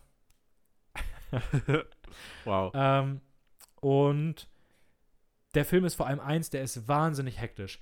Es gibt so Filme, die haben eine Spannungskurve und spielen damit. Und dieser Film sagt einfach irgendwann, jetzt geht's los. Tschüss. Und dann hast du keine Ruheminute Ja, mehr ja, bis zum ja. Ende des Films. Das ist einfach anstrengend, aber es ist eine gute Anstrengung. Ja. Ähm, Es, es ist schon irgendwie auch spannend zuzuschauen, weil, weil man sich halt schon fragt, oh fuck, wie, wie geht Ja. es jetzt wirklich weiter? und, vor allem, ich finde, sie trauen sich die Geschichte bis zum Ende so durchzuziehen, wie sie es formen. Und das ist, Ja. ist cool. Ja. Ähm, grundsätzlich zur Story Ähm, ja, Adam Sandler spielt einen, sag mal, charismatischen, geldgierigen Sack, Mhm. der versucht, letztendlich alle irgendwie um den Finger zu wickeln. Und Ein Juwelier. Ein, Es ist wichtig für die ja, Handlung. er ist ein Juwelier. Ähm, und er versucht eigentlich durchgehend alle irgendwie um den Finger zu wickeln und gleichzeitig eine Menge Geld zu machen. Er ist spielsüchtig, wettet viel Geld auf Basketball. Ja. Und alles hat seine Konsequenzen. Genau, und vor allem, er wittert das ganz große Geld, als er in den Besitz eines schwarzen Diamantens bekommt, den er dann ja, eintauscht oder verleiht, um an Geld zu kommen. Und Ja. das tritt eine Kette von Ereignissen los. Ja. Ähm, ja, Und alles hat seine Konsequenzen, kann Ja. man so sagen. genau. Ähm, wie findest du den Film? Ähm, ich sag mal so, ich habe mich ein bisschen gezwungen gefühlt, den Film gut zu finden. Okay. Warum? Ähm, ein bisschen so, weil, also unter anderem natürlich, weil du auch meintest, ich soll mir den anschauen, so, und weil ich auch schon viel davon gehört habe, hey, das ist der Film, mit dem Adam Sandler gut ist. Und dann war in meinem Kopf, oh shit, das muss ein echt guter Film sein. Und dann habe ich mir ihn mir angeschaut und ich war schon gut unterhalten, aber irgendwie hat er nicht so ganz meine Erwartungen erfüllt. Mhm. So. Ich kann nicht so hundertprozentig sagen, woran es jetzt gelegen hat, aber ich glaube, ich habe hab mir den Film als eine Nummer größer vorgestellt irgendwie. Ich hätte mir auch noch gewünscht, also ich habe nicht gewünscht, aber ich habe auch gehofft, dass ich, dass er mich noch mehr umhaut. Ja, So. Ähm, aber ja, ist trotzdem auf jeden Fall ein super Film. ich Ist übrigens auf Netflix für diejenigen, die Ja. den noch nicht gesehen haben. Ähm, heißt da vielleicht sogar der schwarze Diamant im Deutschen, ja. Ähm, ich würde sagen, letztendlich ist der Film so ein bisschen am Boden geblieben und natürlich, alles, was passiert, ist natürlich ein bisschen natürlich abgefahren und crazy, aber ähm, er zeigt jetzt nicht etwas, was so extrem außergewöhnlich ist für einen Film Mhm. oder irgendwas in die Richtung, sondern erzählt relativ äh, ja, am, am Boden gebliebene, eine äh, eher am, am Boden gebliebene so Geschichte von, von einem Gambler, der halt mit, mit Diamanten so ein bisschen handelt. Ein Gambler. Ähm, ja. okay, ich würde mal rübergehen zu äh, Kajillionaire, wenn das Ja. okay ist. Gerne. Ähm, das ist ein leicht absurder Film, habe ich mal, hab ich mal genannt, von Miranda Julie. Eine Mischung aus Drama, Comedy. Das sind eigentlich so die beiden Hauptgenre. Alles andere kann man sich ein bisschen überraschen lassen, würde ich mal Ja, sagen. ja. Ähm, und es geht um Old Dolio, gespielt von ähm, Evan Rachel Wood, die man zum Beispiel aus The Wrestler kennt oder auch The Ides of March. Äh, und sie ist ohne Liebe ihrer Eltern aufgezogen worden und ist dadurch sozial, ich sag mal, nur etwas verschlossen. Ein Ähm, bisschen. und die Familie, also sie und ihre Eltern, leben davon, dass sie sich durchs Leben tricksen und schmarotzen und irgendwie durch Taschenspielertricks und durch, sie sammeln aus dem Müll Belege auf, um irgendwann Sachen zu finden, die sie mit den Belegen wieder eintauschen können, um einfach so immer durch so kleine Sachen an Geld zu kommen. Zahlen ihre Miete nirgendwo vernünftig, ja, tricksen sich einfach durch und ähm, treffen dann aber bei einem, gerade die Eltern leben halt volle Kanne diese Systemkritik. Und beim einem etwas größeren Coup, den sie, den sie machen, treffen sie auf Melanie. Ähm, und die entschließt sich einfach mal so just for fun, sich doch einfach mal den so für eine gewisse Zeit erstmal anzuschließen. Und zwischen Melanie und Odolio entwickelt sich eine Freundschaft, die auch dazu führt, dass Odolio ein wenig ihr Leben überdenkt und was sie von ihren Eltern hält und wo sie in ihrem Leben wirklich selber hin möchte. Das so viel mal zur Handlung.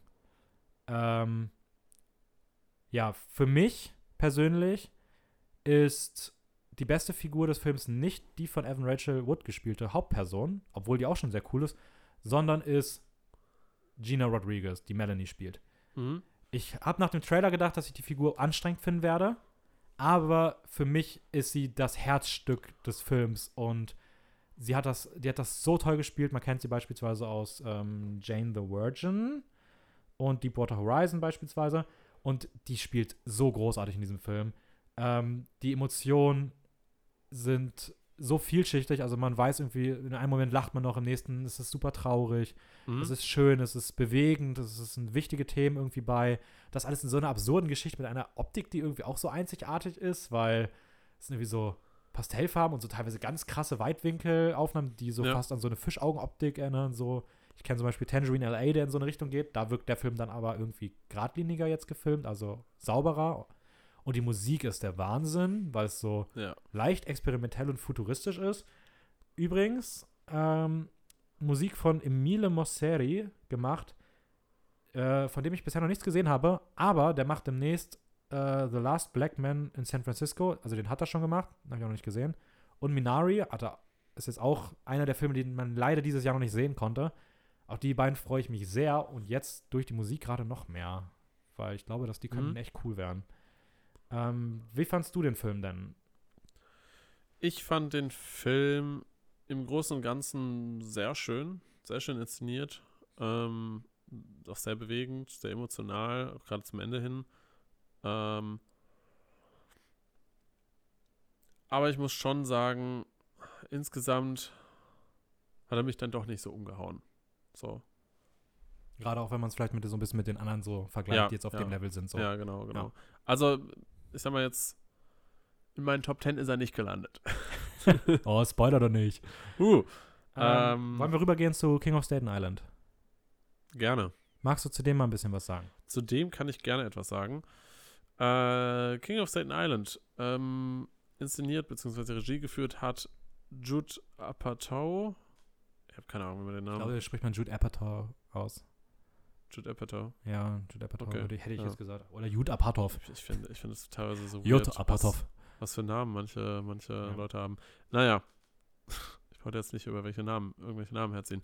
Ähm, King of Staten Island ist letztendlich so die schon fast eigentlich, eigentlich die Lebensstory so ein bisschen von Pete Davidson, etwas abgewandelt. Eine fiktive, alternative Lebensstory von Peter Davidson. Ja. Also er hat wahnsinnig viel aus seinem Eigenleben verarbeitet. Ja, Pete Davidson ist der Hauptdarsteller, Mhm. ähm, der ja auch quasi sich selber spielt, Mhm. so ein bisschen im, in, in dem Film. Und Genau, Ja. in, in echt ist kein Schauspieler, wichtig noch, sondern Pete Davidson ist eigentlich Stand-Up-Comedian. Ah ja, ah, okay. Ähm, und witzigerweise hat er seine ganze Karriere zu verdanken, dass er irgendwann mal bei einem Comedy-Event zu Bill Burr gegangen ist und dem gesagt hat, hey, ich würde gerne Stand-Up werden und seitdem sind die in Kontakt geblieben. Und Bill Burr spielt in dem, äh, in dem Film auch mit, nämlich die, die wichtige Nebenrolle Ja. als der neue Bekannte der, der Mom, sage ich mal. ja, ja. Großartige, also großartig dargestellt. Also Bill Burr, Ja. wahnsinnig gut. Ich finde ich find auch generell interessant, wenn ich ganz kurz einwerfen kann, was, weil du sowieso gerade Bill Burr erwähnst. Bill Burr ist an sich ja auch Stand-Up-Comedian, so hauptsächlich, aber spielt auch verschiedene Rollen. Mhm. Also hat auch schon schauspielerisch einiges gemacht. Ja. So. Ähm, genau. Grundsätzlich zur Story. Pete Davidson spielt einen, einen 24-Jährigen, glaube ich. Mitte der. 20 Mitte, Mitte ja. 20-Jährigen, der drogenabhängig ist, depressiv, so ein bisschen manisch schon eigentlich. Aber auf so eine sympathische Art. Aber auf eine gewisse sympathische Art, ja. das allem so, ja, fuck it, bin ich halt. Ja, genau. Er steht halt komplett dazu und, und ja, ist, ist halt quasi so ein bisschen ja, noch zu Hause geblieben. Also hat keinen Plan, irgendwie, was er im Leben so richtig machen soll.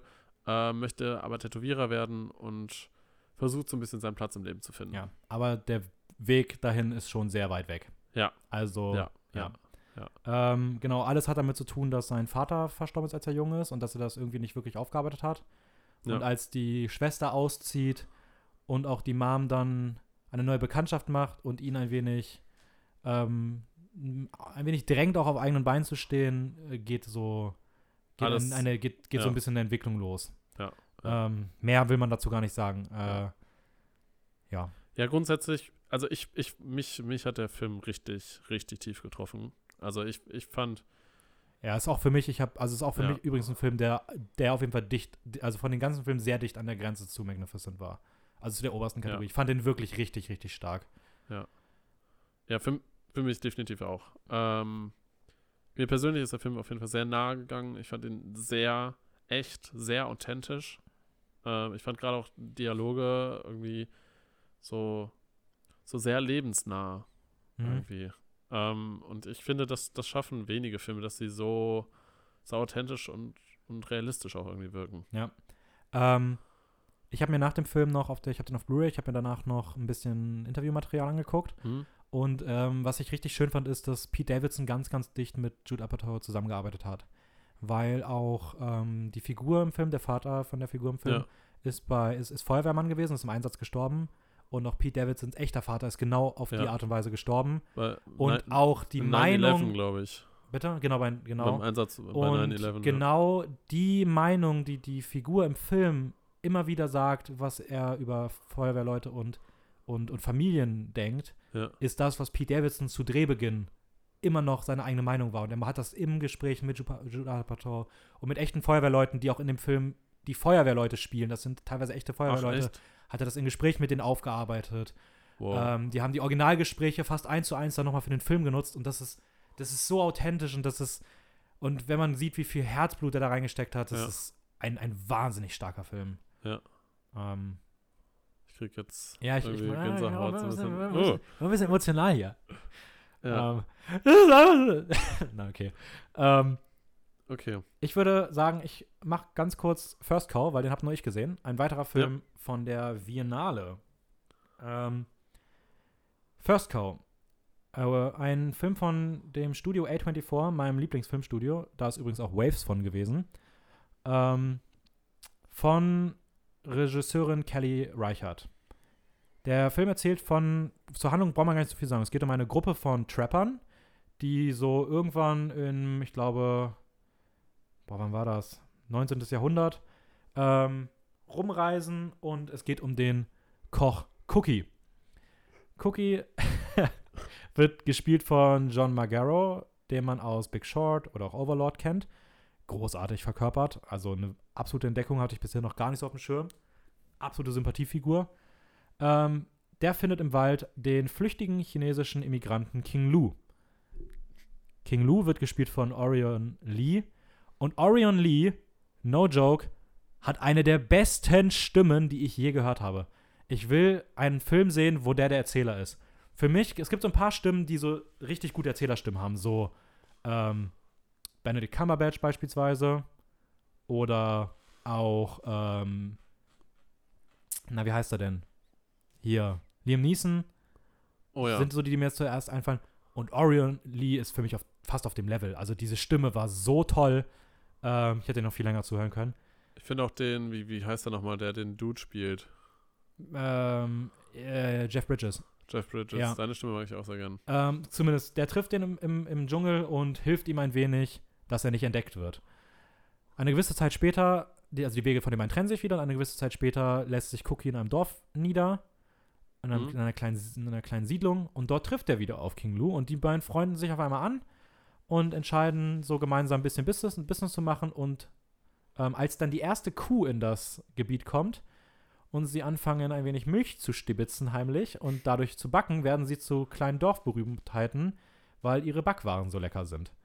Und was sich dann für eine Geschichte entwickelt über, über Freundschaft, über Zusammenhalt, über ja, auch über so eine ganz frühe Version von so einem Gaunergeschäft, das ist so toll und A24 schafft es, das Thema kann egal was sein. A24-Filme schaffen es immer, solchen Filmen so eine gewisse, so, irgendwie so eine gewisse Stimmung zu verleihen. Ja, und das ja. braucht bei dem Film ein bisschen länger, als ich sonst bei A24-Filmen habe. Am Ende ist der einfach wunderschön gewesen, war eins der absoluten Biennale-Highlights und ähm, hat eine herausragende Optik, eine wunderschöne Musik, ist genial gespielt, hat eins der schönsten Zitate, die ich in diesem Jahr gehört habe, von Toby Jones.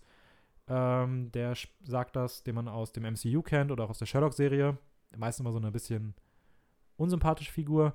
Und das Zitat, Toby Jones, ähm, den kennst du vom Sehen, das ist eine Okay. Nebenfigur. Ähm, und er probiert diesen, diese Backware und die Reaktion darauf, die war so toll. Und ähm, ja, First Cow eine Riesenempfehlung. Ähm, damit Nice. kommen wir zum letzten Film aus der Great-Kategorie, bevor wir dann gleich die Magnificent-Kategorie zu Ende machen. was ist denn da noch? Ähm, ich habe noch Ludo offen. Ach, Ludo, ich extra für den stimmt. Schluss aufgehoben. Da Ludo. darfst du gerne noch ein bisschen was zu sagen, zuerst mal. Ja, Ludo, Ludo habe ich jetzt auch erst vor kurzem gesehen, ähm, auf meiner Reise wieder zurück nach Wien aus Köln, weil ich über die Weihnachtstage in Köln war, bei meiner Familie. Und er in Wien wohnt, deswegen er wieder hergefahren ist.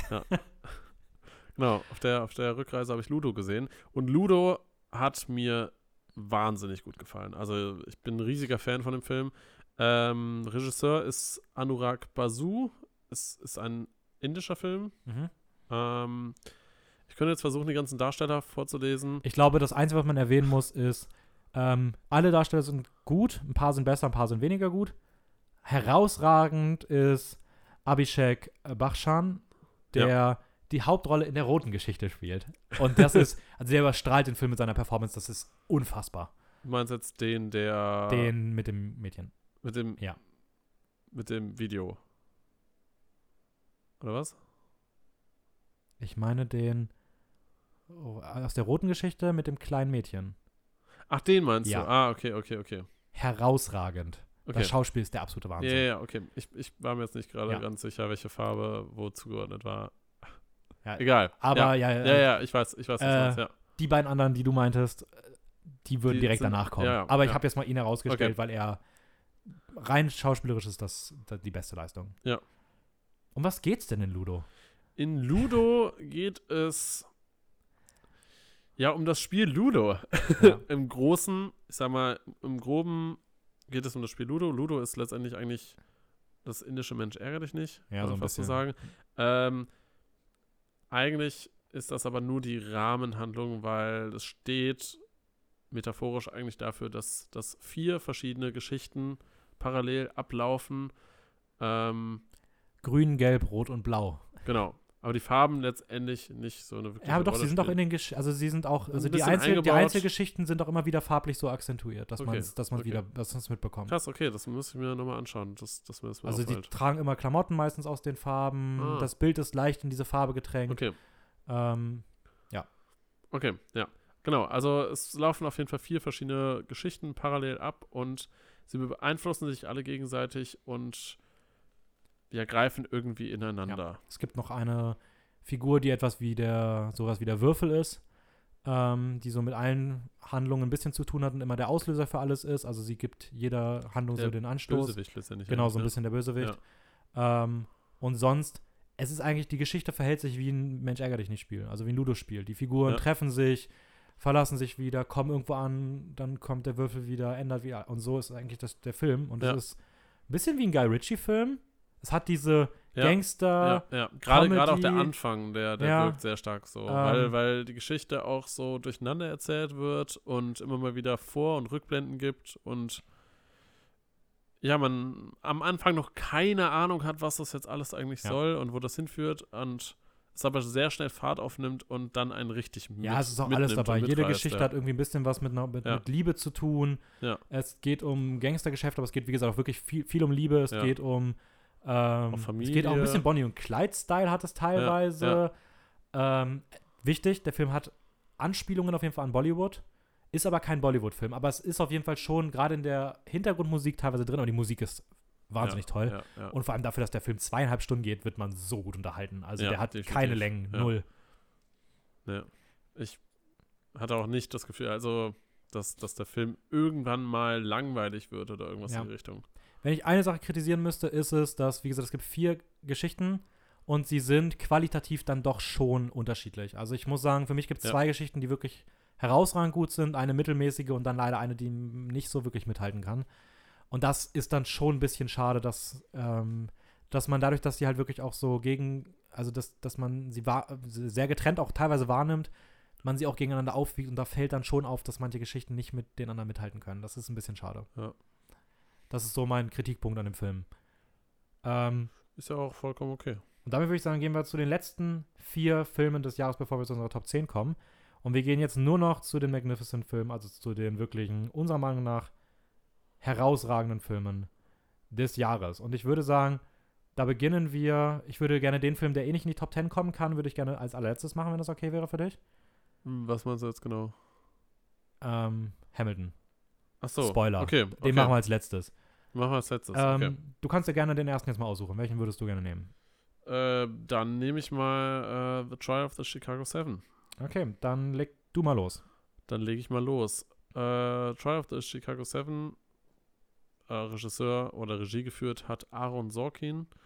Ähm, mit dabei sind Sascha. Der, ganz kurz, der hat Ja? übrigens auch äh, Molly's Game schon Regie geführt und hat Drehbuch geschrieben für The Social Network, für Moneyball und für Steve Jobs. Oh. Also der mag Filme nach wahren Geschichten sehr gerne. Ja, scheint wohl so. Ist bekannt für seine genialen Drehbücher. Ja. Spoiler auch hier. genau, mit dabei schauspielerisch sind Sas Sascha Baron Cohen, den wir auch aus ähm, Borat. Borat, Borat kennen, äh, Eddie Redmayne, den man zum Beispiel auch aus äh, Fabelhafte Tierwesen Ja, kennt. Fantastisch gewesen. Fantastischer, nicht fabelhafter. Fantastische Und auch Tierwesen aus ähm, Die Entdeckung der Unendlichkeit m, über Stephen Hawking. Oh ja, stimmt. Ja. Ähm, mitspielen tut außerdem noch ja, ja, ja, Abdul. Genau, ja, Martin Abdul, der Martin der Zweite. Zweite, genau. Ähm, ich, ich weiß gerade den kennt nicht, man aus, den kennt man aus Us und aus Aquaman. Das ist in dem Film der, ähm, der Anführer der Black Panther Bewegung. Ah, und okay. definitiv einer der drei richtig starken Schauspieler. Also ich finde, es gibt, für mich gibt es drei Performances in diesem Film, die outstanding sind. Er ist eine davon. Mhm. Sacha Baron Cohen ist die zweite. Ja. Und die dritte ist für mich Mark Rylance. Mark Rylance, den Ja, kennt man aus ja, Dunkirk und Das, äh, der, der, BFG, der das ist der den- Verteidiger. Ja, ja. Und der das ist für mich, Anwalt gespielt, boah, der ist so gut in diesem Film. ja, den, ich den, find, den, den fand ich auch richtig. Wo wir gerade nämlich bei den Darstellern sind, bevor wir sagen, um was es geht. Ich persönlich, kleiner Vorgriff schon mal, ich fand Eddie Redmayne als Hauptdarsteller leider nicht gut genug. Ich Mhm. finde, er hat schon besser gespielt. Er ist nicht schlecht, das ist gut in dem Film, aber er kann mit den anderen nicht mithalten und vor allem als Hauptdarsteller hätte ich mir bei ihm ein bisschen mehr gewünscht. Und ich weiß, Mhm. er könnte es tatsächlich eigentlich, aber irgendwie, ich habe mich in dem Film ein bisschen schwer getan mit ihm. Und das finde ich schade, weil ich ihn eigentlich sehr, sehr gerne mag. Okay. Um was geht es denn? Es geht grundsätzlich um die Democratic National Convention 1968, Mhm. die tatsächlich auch stattgefunden hat. Ähm, es gab Proteste dort, die Gegen ausarteten. den Vietnamkrieg war das, oder? Genau, gegen den Ja. Vietnamkrieg. Oder. Nee, Ähm, Vietnamkrieg, nicht Irakkrieg, ne? Vietnam. Nee, der war viel. sp- Anyway. Ich habe nichts gesagt. Heute um den Vietnamkrieg. Wir sind ja in den 60ern. ja, wir nehmen, wir nehmen die Folge übrigens gerade sehr spät auf. Also sei mir verziehen. Es ist gerade halb vier Ja. morgens. Ja, auf jeden Fall. Es finden Proteste statt, äh, die ausarten und letztendlich dann zu einer Auseinandersetzung mit äh, der Polizei und der National Guard kommen. Mhm. Genau, bei diesen Ausartungen, oder kann man das sagen, bei diesen Kämpfen werden definitiv eine ganze Menge Menschen verletzt und Definitiv. ja, es ist, es Es war so, wie, es war einfach nett formuliert. oh Gott. nett formuliert. definitiv. ja, okay. Jo, Mhm. Ähm, also ich meine, warum ich das jetzt sage, ist halt, weil es im Film auch so sehr deutlich Ja, ja, klar, gezeigt alles wird. gut. So, Du machst das schon gut. danke.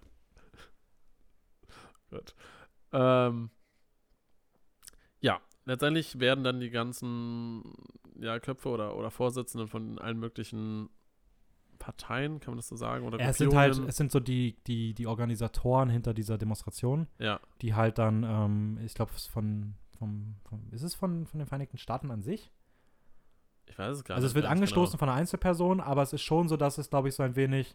Aber es sind so- verschiedene Gruppierungen oder Parteien? Ich bin mal Ja, aber es ist halt, es hat alles, sind alles halt irgendwelche Köpfe von diesen Demonstrationen. Ja, genau. Was genau, also es wird, sind schon ein bisschen unterschiedliche Sachen, aber es steht alles für die gleiche Sache. Ja, Und an denen ja. soll so eine Art alle, Exempel alle eher, statuiert alle werden. eher natürlich linksorientiert Ja. politisch, äh, die natürlich gegen Krieg sind und äh, genau, und die sollen dann oder die werden dann letztendlich vom, vom amerikanischen Staat dafür verantwortlich gemacht, dass sie halt darauf abgezielt haben, diese Auseinandersetzung quasi so passieren zu lassen und es findet quasi über den ganzen Film verteilt ein Gerichtsprozess statt. Ja, also, ja, das, ich, der Film basiert ja auch größtenteils auf, ähm, ja, auf dem wirklichen Prozess, der so, der so stattgefunden hat. Natürlich ein bisschen adaptiert in der Form, Ja. also ein bisschen Wie überspitzt es halt dargestellt. immer so ist, ja.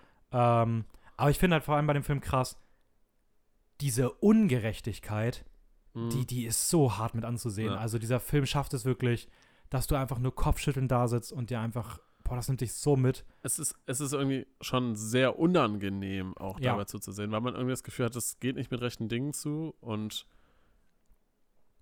ja, ich, ich, finde, ich finde auch, man entwickelt über den ganzen Film hinweg einen richtig heftigen Hass für den Ja. Richter. So, man will ihm einfach nur ins Gesicht schlagen Ja. irgendwie. Und das alles, also ich finde, diese Emotionen werden halt perfekt in diesem Gesicht von Mark, Ja. von Mark, also von dem Verteidiger von Mark Rylance abgebildet.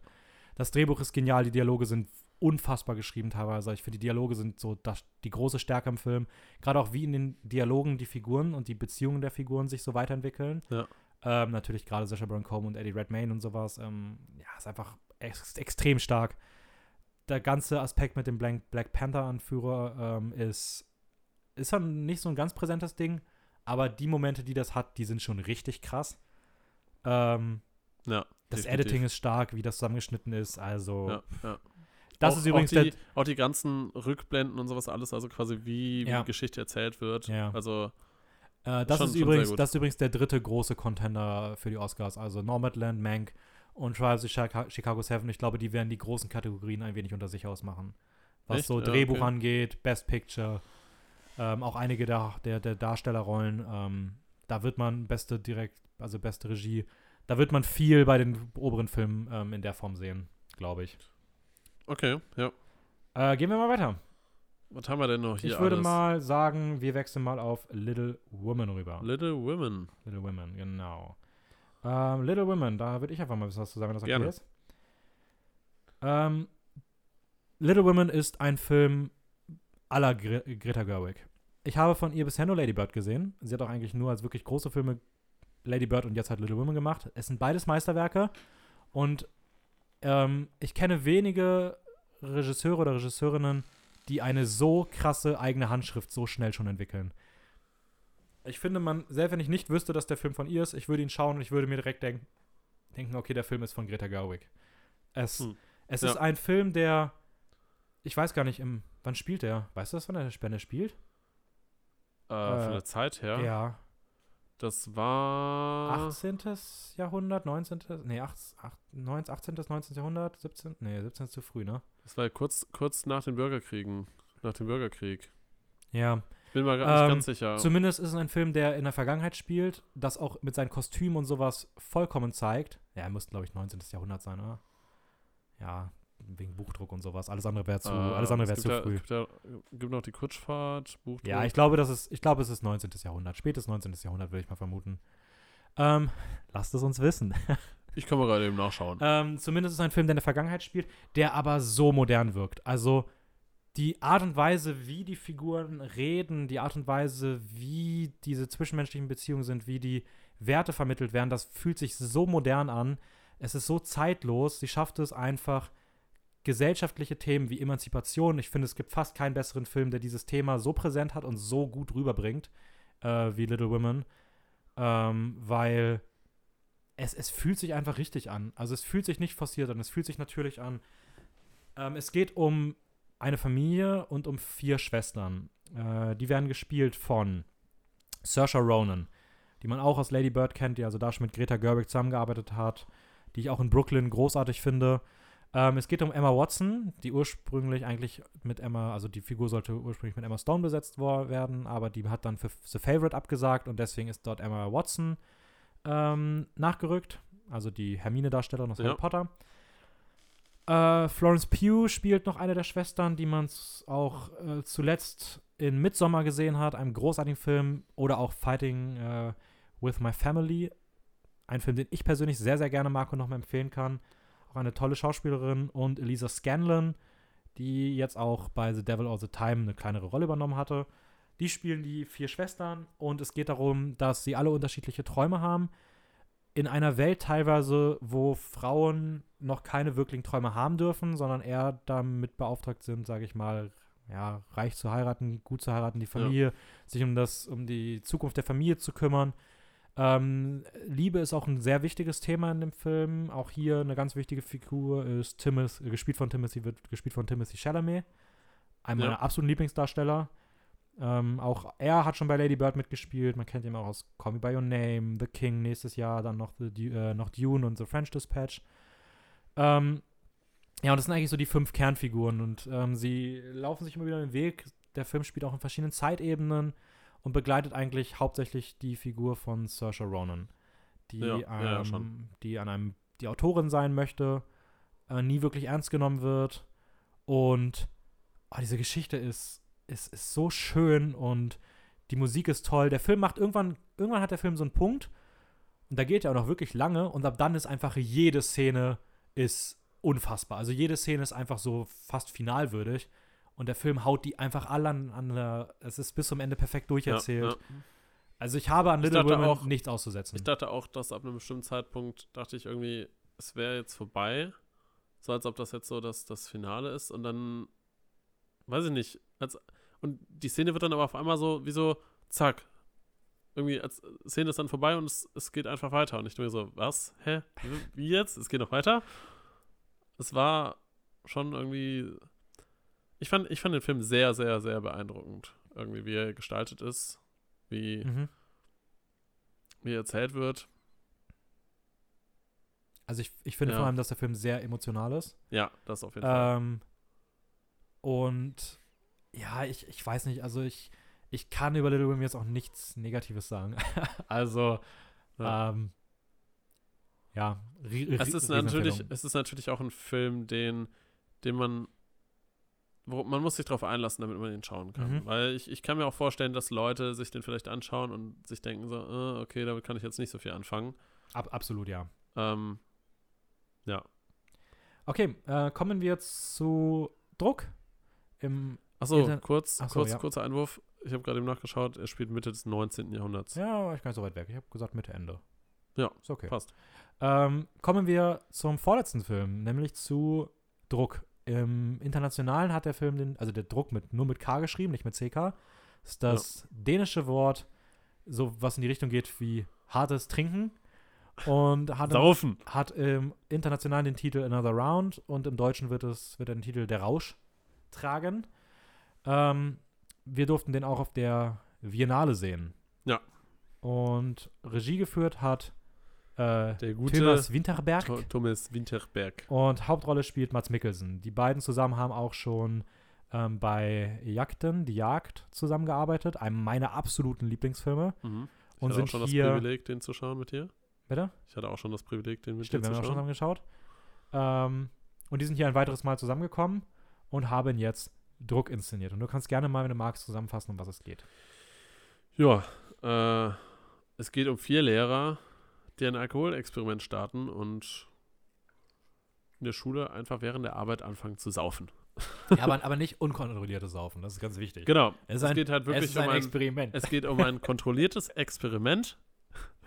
Ähm, und sie, sie testen quasi so ein bisschen aus, was passiert sozial, wenn man einen gewissen Pegel intus hat. Genau, also sie versuchen so bei 0,5 Promille zu landen. Ja. Und der Auslöser ist ein Zumindest, wenig. zumindest am Anfang. Ja, und der Auslöser ist ein wenig, dass die alle an äh, ein bisschen an mangelndem Selbstbewusstsein, sage ich mal, Ja. leiden. Gerade halt die Hauptfigur, die halt von Mats Mikkelsen gespielt wird, ist davon ähm, sehr aktuell dann auch betroffen. Ja. Und das ist so ein bisschen die Reaktion bei mal- einer dummen ein Idee beim Geburtstag. Ja.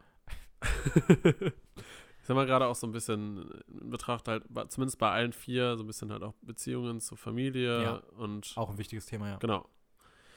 Äh, das hört sich alles sehr banal an und äh, ich sag mal, Zuhörer fragen sich jetzt vielleicht, ja, warum ist der denn jetzt in Magnif Magnificent drin?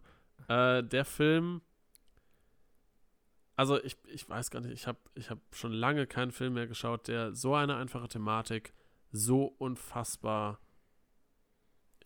erzählt. Also, die Stimmung während des die, Films die ist insane. Stimmung ist, also, keine Ahnung, das kann man, kann man gar nicht in Worte fassen irgendwie. Ja, der Film schafft es halt, dieses Spagat zwischen irgendwie so einer Partyfreude gepaart mit dieser Ja. Tradition des, also mit dieser Tradi skandinavischen Tradition des Trinkens so ein bisschen, Ja. weil das ist auch ein, das ist halt auch tra traditionell sehr verankert in, der, in der Gesellschaft dort.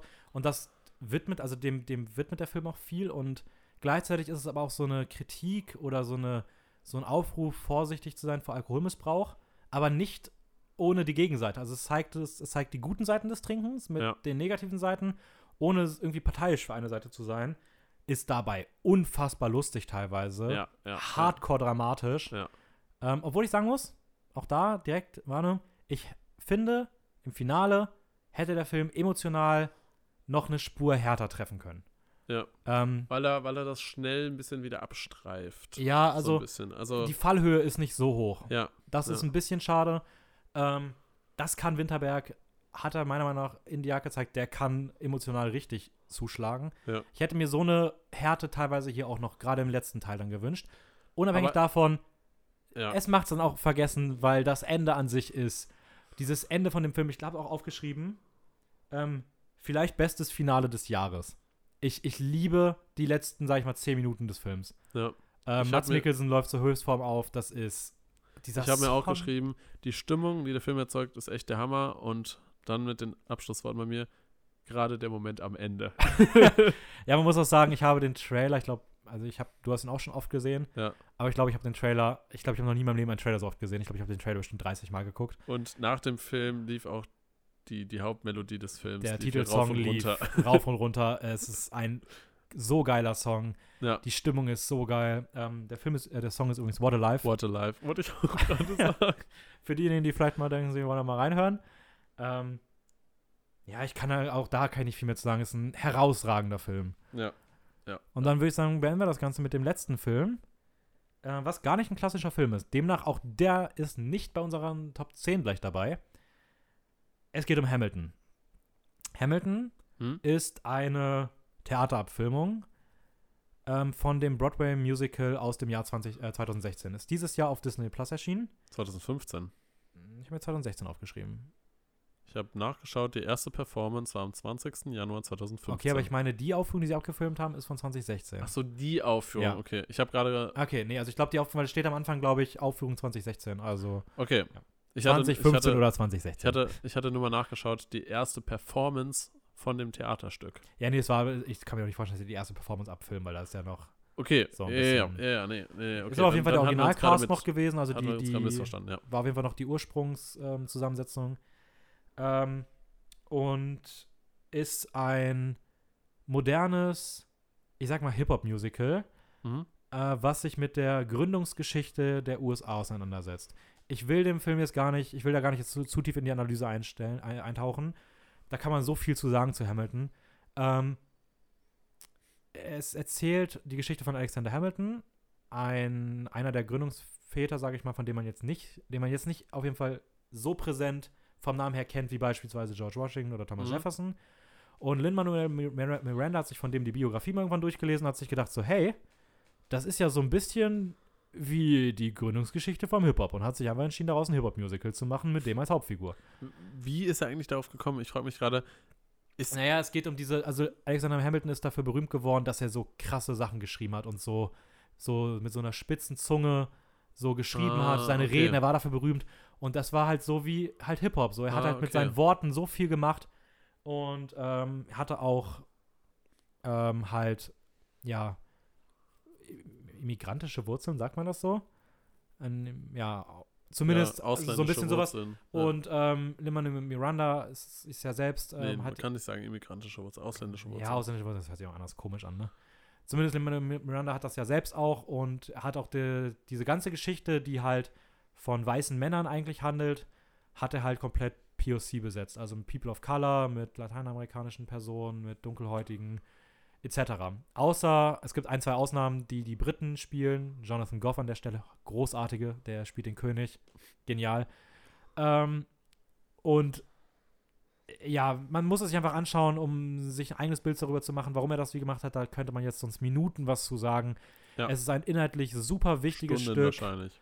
Ähm, geniale Songs. Also es gibt so Musicals, die haben so ein, zwei, drei gute Songs oder ein paar schlechte Songs.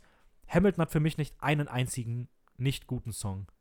Also das ist wirklich über die Laufzeit von zweieinhalb Stunden. Es ist ein Meisterwerk nach dem anderen. Ähm, die Inszenierung ist der Wahnsinn. Man hat nicht das Gefühl, man guckt ein Theaterstück, weil es ist so dynamisch und lebendig inszeniert. Ähm, ja, was, was kannst du dazu sagen?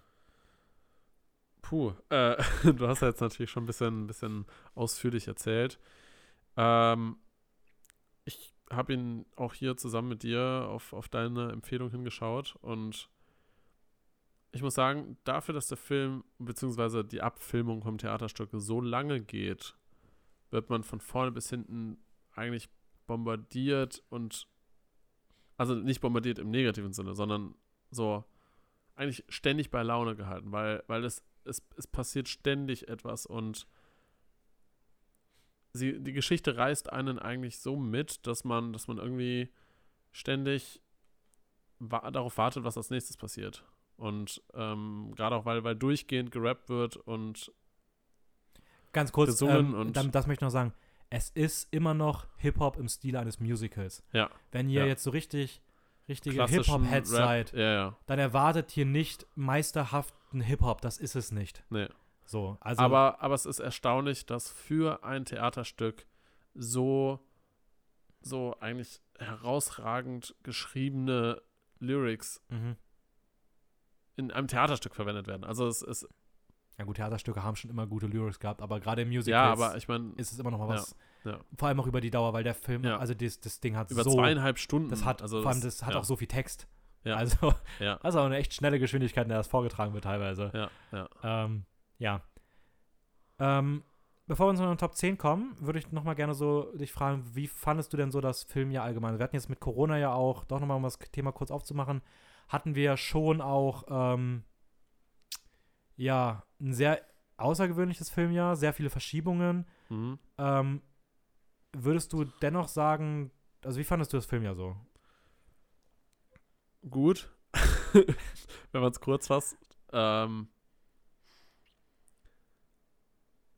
ich muss aber auch dazu sagen, ich, ich habe jetzt nicht so, ich sag mal, die letzten Jahre groß verfolgt.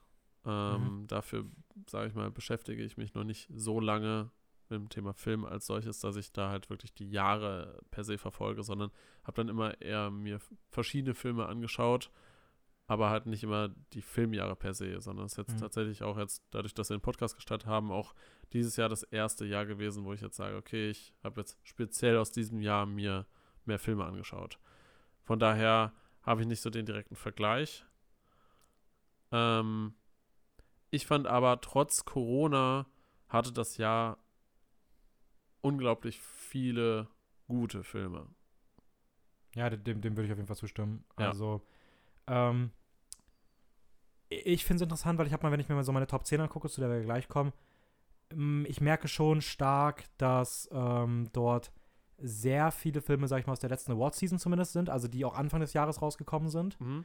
Ähm, wenn ich das jetzt so wegnehme und gucke wirklich, was ist nach Corona gekommen, da ist dann schon, da sind immer noch gute dabei, auf jeden Fall.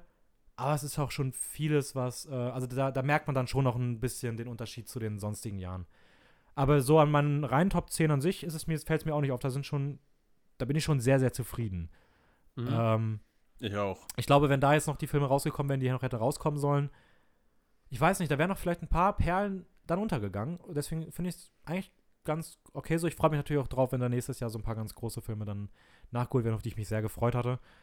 Ähm, ja, bevor ich, ich möchte noch so zwei Sachen kurz sagen, bevor, ich zu den Top, bevor wir zu den Top 10 kommen können.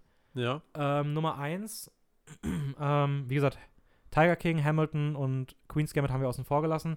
Ich möchte trotzdem nochmal gerade Hamilton und Queen's Gambit von meiner Seite aus extrem hervorheben, Ja. weil die würden bei mir, wenn ich sie einbauen würde, die wären sehr, sehr, sehr weit vorne dabei. Ähm, gerade Queen's Gambit ist, wie gesagt, für mich mit das beste Produkt des Jahres. Ähm, die zweite Sache, falls euch die Top 10 gefallen hat, ähm, ihr könnt einfach mal Werbung für mich selber machen hier an der Stelle, mache ich einfach ohne mit dir abzusprechen. Äh, könnt gerne bei, bei, bei Letterboxd mal vorbeischauen. Ähm, da heiße ich Dan7 mit A geschrieben, also Dan und dann wie die Zahl 7 zusammengeschrieben. Äh, da veröffentliche ich auch jetzt mit Release der Folge die Top, ähm, meine Top 20 des Jahres. Wichtig an der Stelle, es entspricht nicht der Liste von hier, weil ich habe es dort einsortiert, wann sie dort getaggt sind, also mit welchem Jahr. Ergo ein Großteil der Liste hier ist noch bei 2019 mit eingepflegt und ein Großteil der Filme hier ist dann bei 2020 dabei. Es sind aber deutlich mehr Filme dadurch auch und ich habe das auch rückwirkend für die für sehr viele der letzten Jahre gemacht. Also wenn ihr denkt, mal schauen, was so die letzten Jahre vielleicht noch war, da gibt es einiges, einige coole Sachen. Vielleicht werdet ihr noch fündig und findet den ein oder anderen Film, der euch zusagt, den ihr noch nicht kennt. Ähm, und demnach würde ich sagen, wir beginnen mit unserer Top 10 jetzt noch zum Abschied kurz. Top 10. Wir werden das recht kurz halten, also wir sagen wir maximal sind- einen wir halben Satz nämlich- bis einen Satz noch zu den Wir sind Filmen. nämlich schon echt, Ja. echt eine Weile dabei. Ja. Ähm, ich würde sagen, immer abwechselnd, du darfst beginnen. Bei 10? Dein Platz 10. Ich würde aber schon sagen, dass wir noch ein paar Sätze Ja, dazu sagen. äh, Also zumindest Wirklich kurz kurzes halten. Also ja. kurz halten. Aber du musst nicht einfach nur den Titel sagen. Du kannst schon ganz kurz. Ein, zwei Sätzchen. Aber fang jetzt nicht an, nochmal Minuten die Handlung zu So, nein, nein, ich dacht- dachte jetzt eher als Reaktion auf die andere Person. Ich Ja, wollte jetzt nicht noch groß Nein, nein, nein, also wir können, da, wir können da gerne ein bisschen. Okay, Wir müssen das jetzt nicht runterrattern. Das Ja. ist schon okay. Platz 10 ist bei mir Soul. Ganz kurz, ich will mir parallel mal ganz kurz aufmachen, weil ich habe mir Du hast ja aufgeschrieben just for fun mal aufgeschrieben, was ich denken könnte, was die, wo, wo die Baraffa sind. Okay, interessant, dass Soul bei dir auf Platz 10 ist. Hm? Ich hätte gedacht, er wäre ein bisschen weiter oben. Ich hatte ihn bei dir mit drin, nicht so weit oben, aber es geht auf jeden Fall in die richtige Richtung. Okay. Ähm, ja, mein Platz 10, kurze Story dazu. Ich habe meinen Platz 10 vorhin noch geändert. Ich hatte Soul auf Platz 10 Echt? und ich habe ihn rausgenommen. Es, Okay. Ich weiß, er wird bei vielen wahrscheinlich sehr weit oben sein. Es tut mir leid. Ich hatte mich, ich hatte überlegt zwischen Soul und Weathering with You. Und als ich vorhin dann so ein bisschen das Skript geschrieben habe, habe ich Soul rausgenommen und habe King of Staten Island bei mir auf Platz 10 gepackt. Crazy. Ich habe dann doch beim rüber nachdenken gedacht, der Film, ich, der hat mir so viel Spaß gemacht. Ja. Der hat irgendwie, das wäre schade, wenn er nicht in der Top 10 wäre. Dein Platz 9. Mein Platz 9. Da wirst du jetzt überrascht sein. Tenet. Äh, nee, bin ich nicht überrascht. Ich hatte sogar gedacht, der ist gar nicht in deiner Top 10 drin. Echt? Ja, ich habe gedacht, der wäre knapp Okay. vorbeigeflogen. Ah, krass, okay. Doch drin. Ich, das, war, das war so spannend, weil ich mir wirklich überlegt habe, ob der bei dir drin ist oder nicht. Krass, das heißt, einer von den Filmen, die ich drin habe, ist nicht drin. Oh. Spannend. Äh, mein Platz 9, ähm, First Cow. Der A24-Film. Ja, ja. Einfach, mh, hat einfach, war einfach ein schönes Gefühl. Ich mag A24. okay, dein Platz 8? Mein Platz 8 ist äh, Weathering with You. Den habe ich sogar auf Platz 8 bei dir. Echt? Ja. Crazy. Ah, krass, ich dachte, da war Soul wäre vor Weathering with You. Deswegen, ähm, ja. Nee, ist er nicht. Okay, cool. Ähm, mein Platz 8, 1917. Ähm, Okay. Wir kommen jetzt in den Bereich, ab jetzt finde ich alle Filme sehr, sehr gut. Das beginnt mit 1917. Aber ich, so gut wie ich ihn technisch finde, wie gesagt, die Handlung, da fand ich die anderen sieben dann doch noch eine Aber es Spur ist ja auch eine sehr, sag mal, sag mal, subjektive Ja, das, Liste. äh, das ist hier nicht die, also das ist hier, Also das geht's ist jetzt meine nicht Meinung. Darum, ja, genau, genau. Hier geht's Oder jetzt, nicht meine Meinung, das ist mein Geschmack. Genau, So, ja, ja. Hier geht es ja jetzt auch nicht unbedingt darum, was, was technisch oder drehbuchmäßig besser oder schlechter ist. Ja. Dein Platz 7. Mein Platz 7 ist äh, Waves. Da hatte ich bei dir auch noch ein Stückchen weiter oben. Okay. Crazy, ich bin gespannt, was auf den vordersten Plätzen ist. Ähm, mein Platz 7 ist Waves. Ha, verrückt. Krass. Ich habe mich gefragt, wie viele gemeinsame Plätze. Also, wir werden wahrscheinlich eh eine recht ähnliche Liste Ja, haben, würde ja ich glaube ich auch, glaube ich auch. Aber. Weil ähm, wir auch generell von, von Bewertungen von Filmen relativ ähnlich Ja. sind. Okay. uns. Was, ja. ist, was ist dein Platz 6? Mein Platz 6 ist Ludo. Den hatte, ich, den hatte ich bei dir ein bisschen weiter hinten. Aber habe ich auch in den Top 10 drin gehabt. Ja. Sehr cool. Freut mich, dass Weil der bei der, der, ist. der hat mir echt sehr gut gefallen. Aber das ist, das ist sehr schön. Schaut Ludo. Das ist der letzte Satz meiner Kritik zu Ludo, glaube ich. Schaut Ludo. Äh, mein Platz 6 ist einer, der bei dir auf jeden Fall nicht in der Liste sein wird, nämlich ist Assistant. Ja, Ähm, der Nee, wird wahrscheinlich der- nicht mehr in der engeren Auswahl gewesen sein. der, der war nicht bei Na, mir ich, in der ich, Auswahl. ich, ja, ich mochte ihn einfach sehr gerne. Er ist bei dir auf 6? Ja. Okay. Dein Platz 5? Mein Platz 5 ist äh, Trial of Chicago 7. Ja, ich, hab ich auch ein bisschen weiter vorne. Crazy, was kommt denn da gleich noch? Uh, Ähm, spannend. Auf Platz 5 bei mir ist Tenet. Okay, ja. Und das ist auch, also, ich habe für mich hier so eine kleine Grenze. Tenet war recht weit weg von dem, die jetzt davor kommen. Also jetzt kommen die vier, die oben sind, sind für mich wirklich ähm, meine Outstanding Movies des Jahres so. Was ich ist muss da denn? grad, ich muss da gerade überlegen, bei dir, also zwei von denen weiß ich, glaube ich. Auf jeden Fall, aber ich weiß nicht äh, Ja. ganz sicher, in welcher Reihenfolge. Hm, Boah, fuck, ich die weiß. anderen Wel beiden. okay, ich weiß, welche deine Top 4 sind, glaube ich. Ich bin mal gespannt auf die Reihenfolge. Welcher ist dein Platz 4?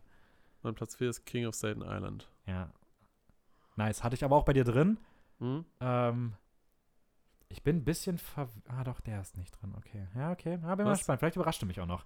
Ähm, bei mir ist auf Hm. Platz 4 äh, Sound of Metal, Ah, okay. Ja. Ja, den, den hatte ich jetzt gar nicht im Kopf. weil sowas Innovatives und Ja. Herausragendes, das, das ja, den habe ich bin- halt noch nicht gesehen. Ja. leider. Dein Platz 3? Mein Platz 3 ist Little Women. Ja, okay. Habe ich aber auch erwartet. Dachte ich auch, dass der auch bei dir auf Platz 3 ist.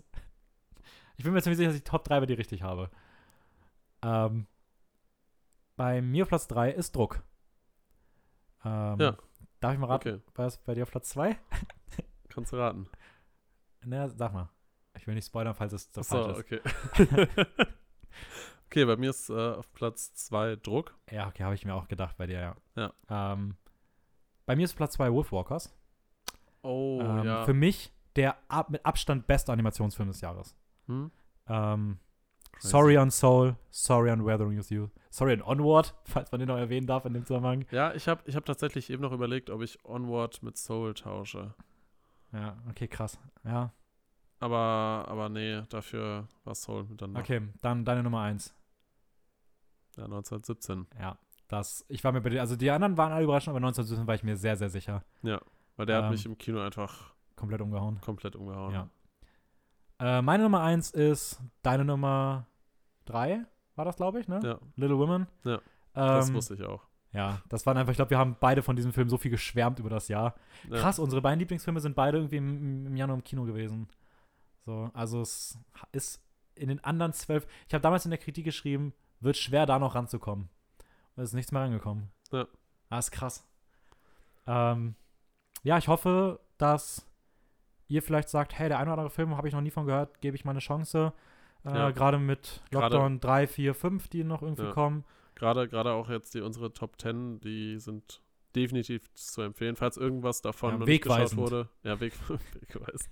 Falls davon noch irgendwas nicht geschaut wurde und geschaut werden kann, Ja. dann schaut es. Ähm, ja, ganz wichtig. Ähm, wir würden uns sehr freuen, wenn, schreibt uns einfach mal was, also wir haben ja noch bei Instagram unter äh, Filmjoker unterstrich Wien.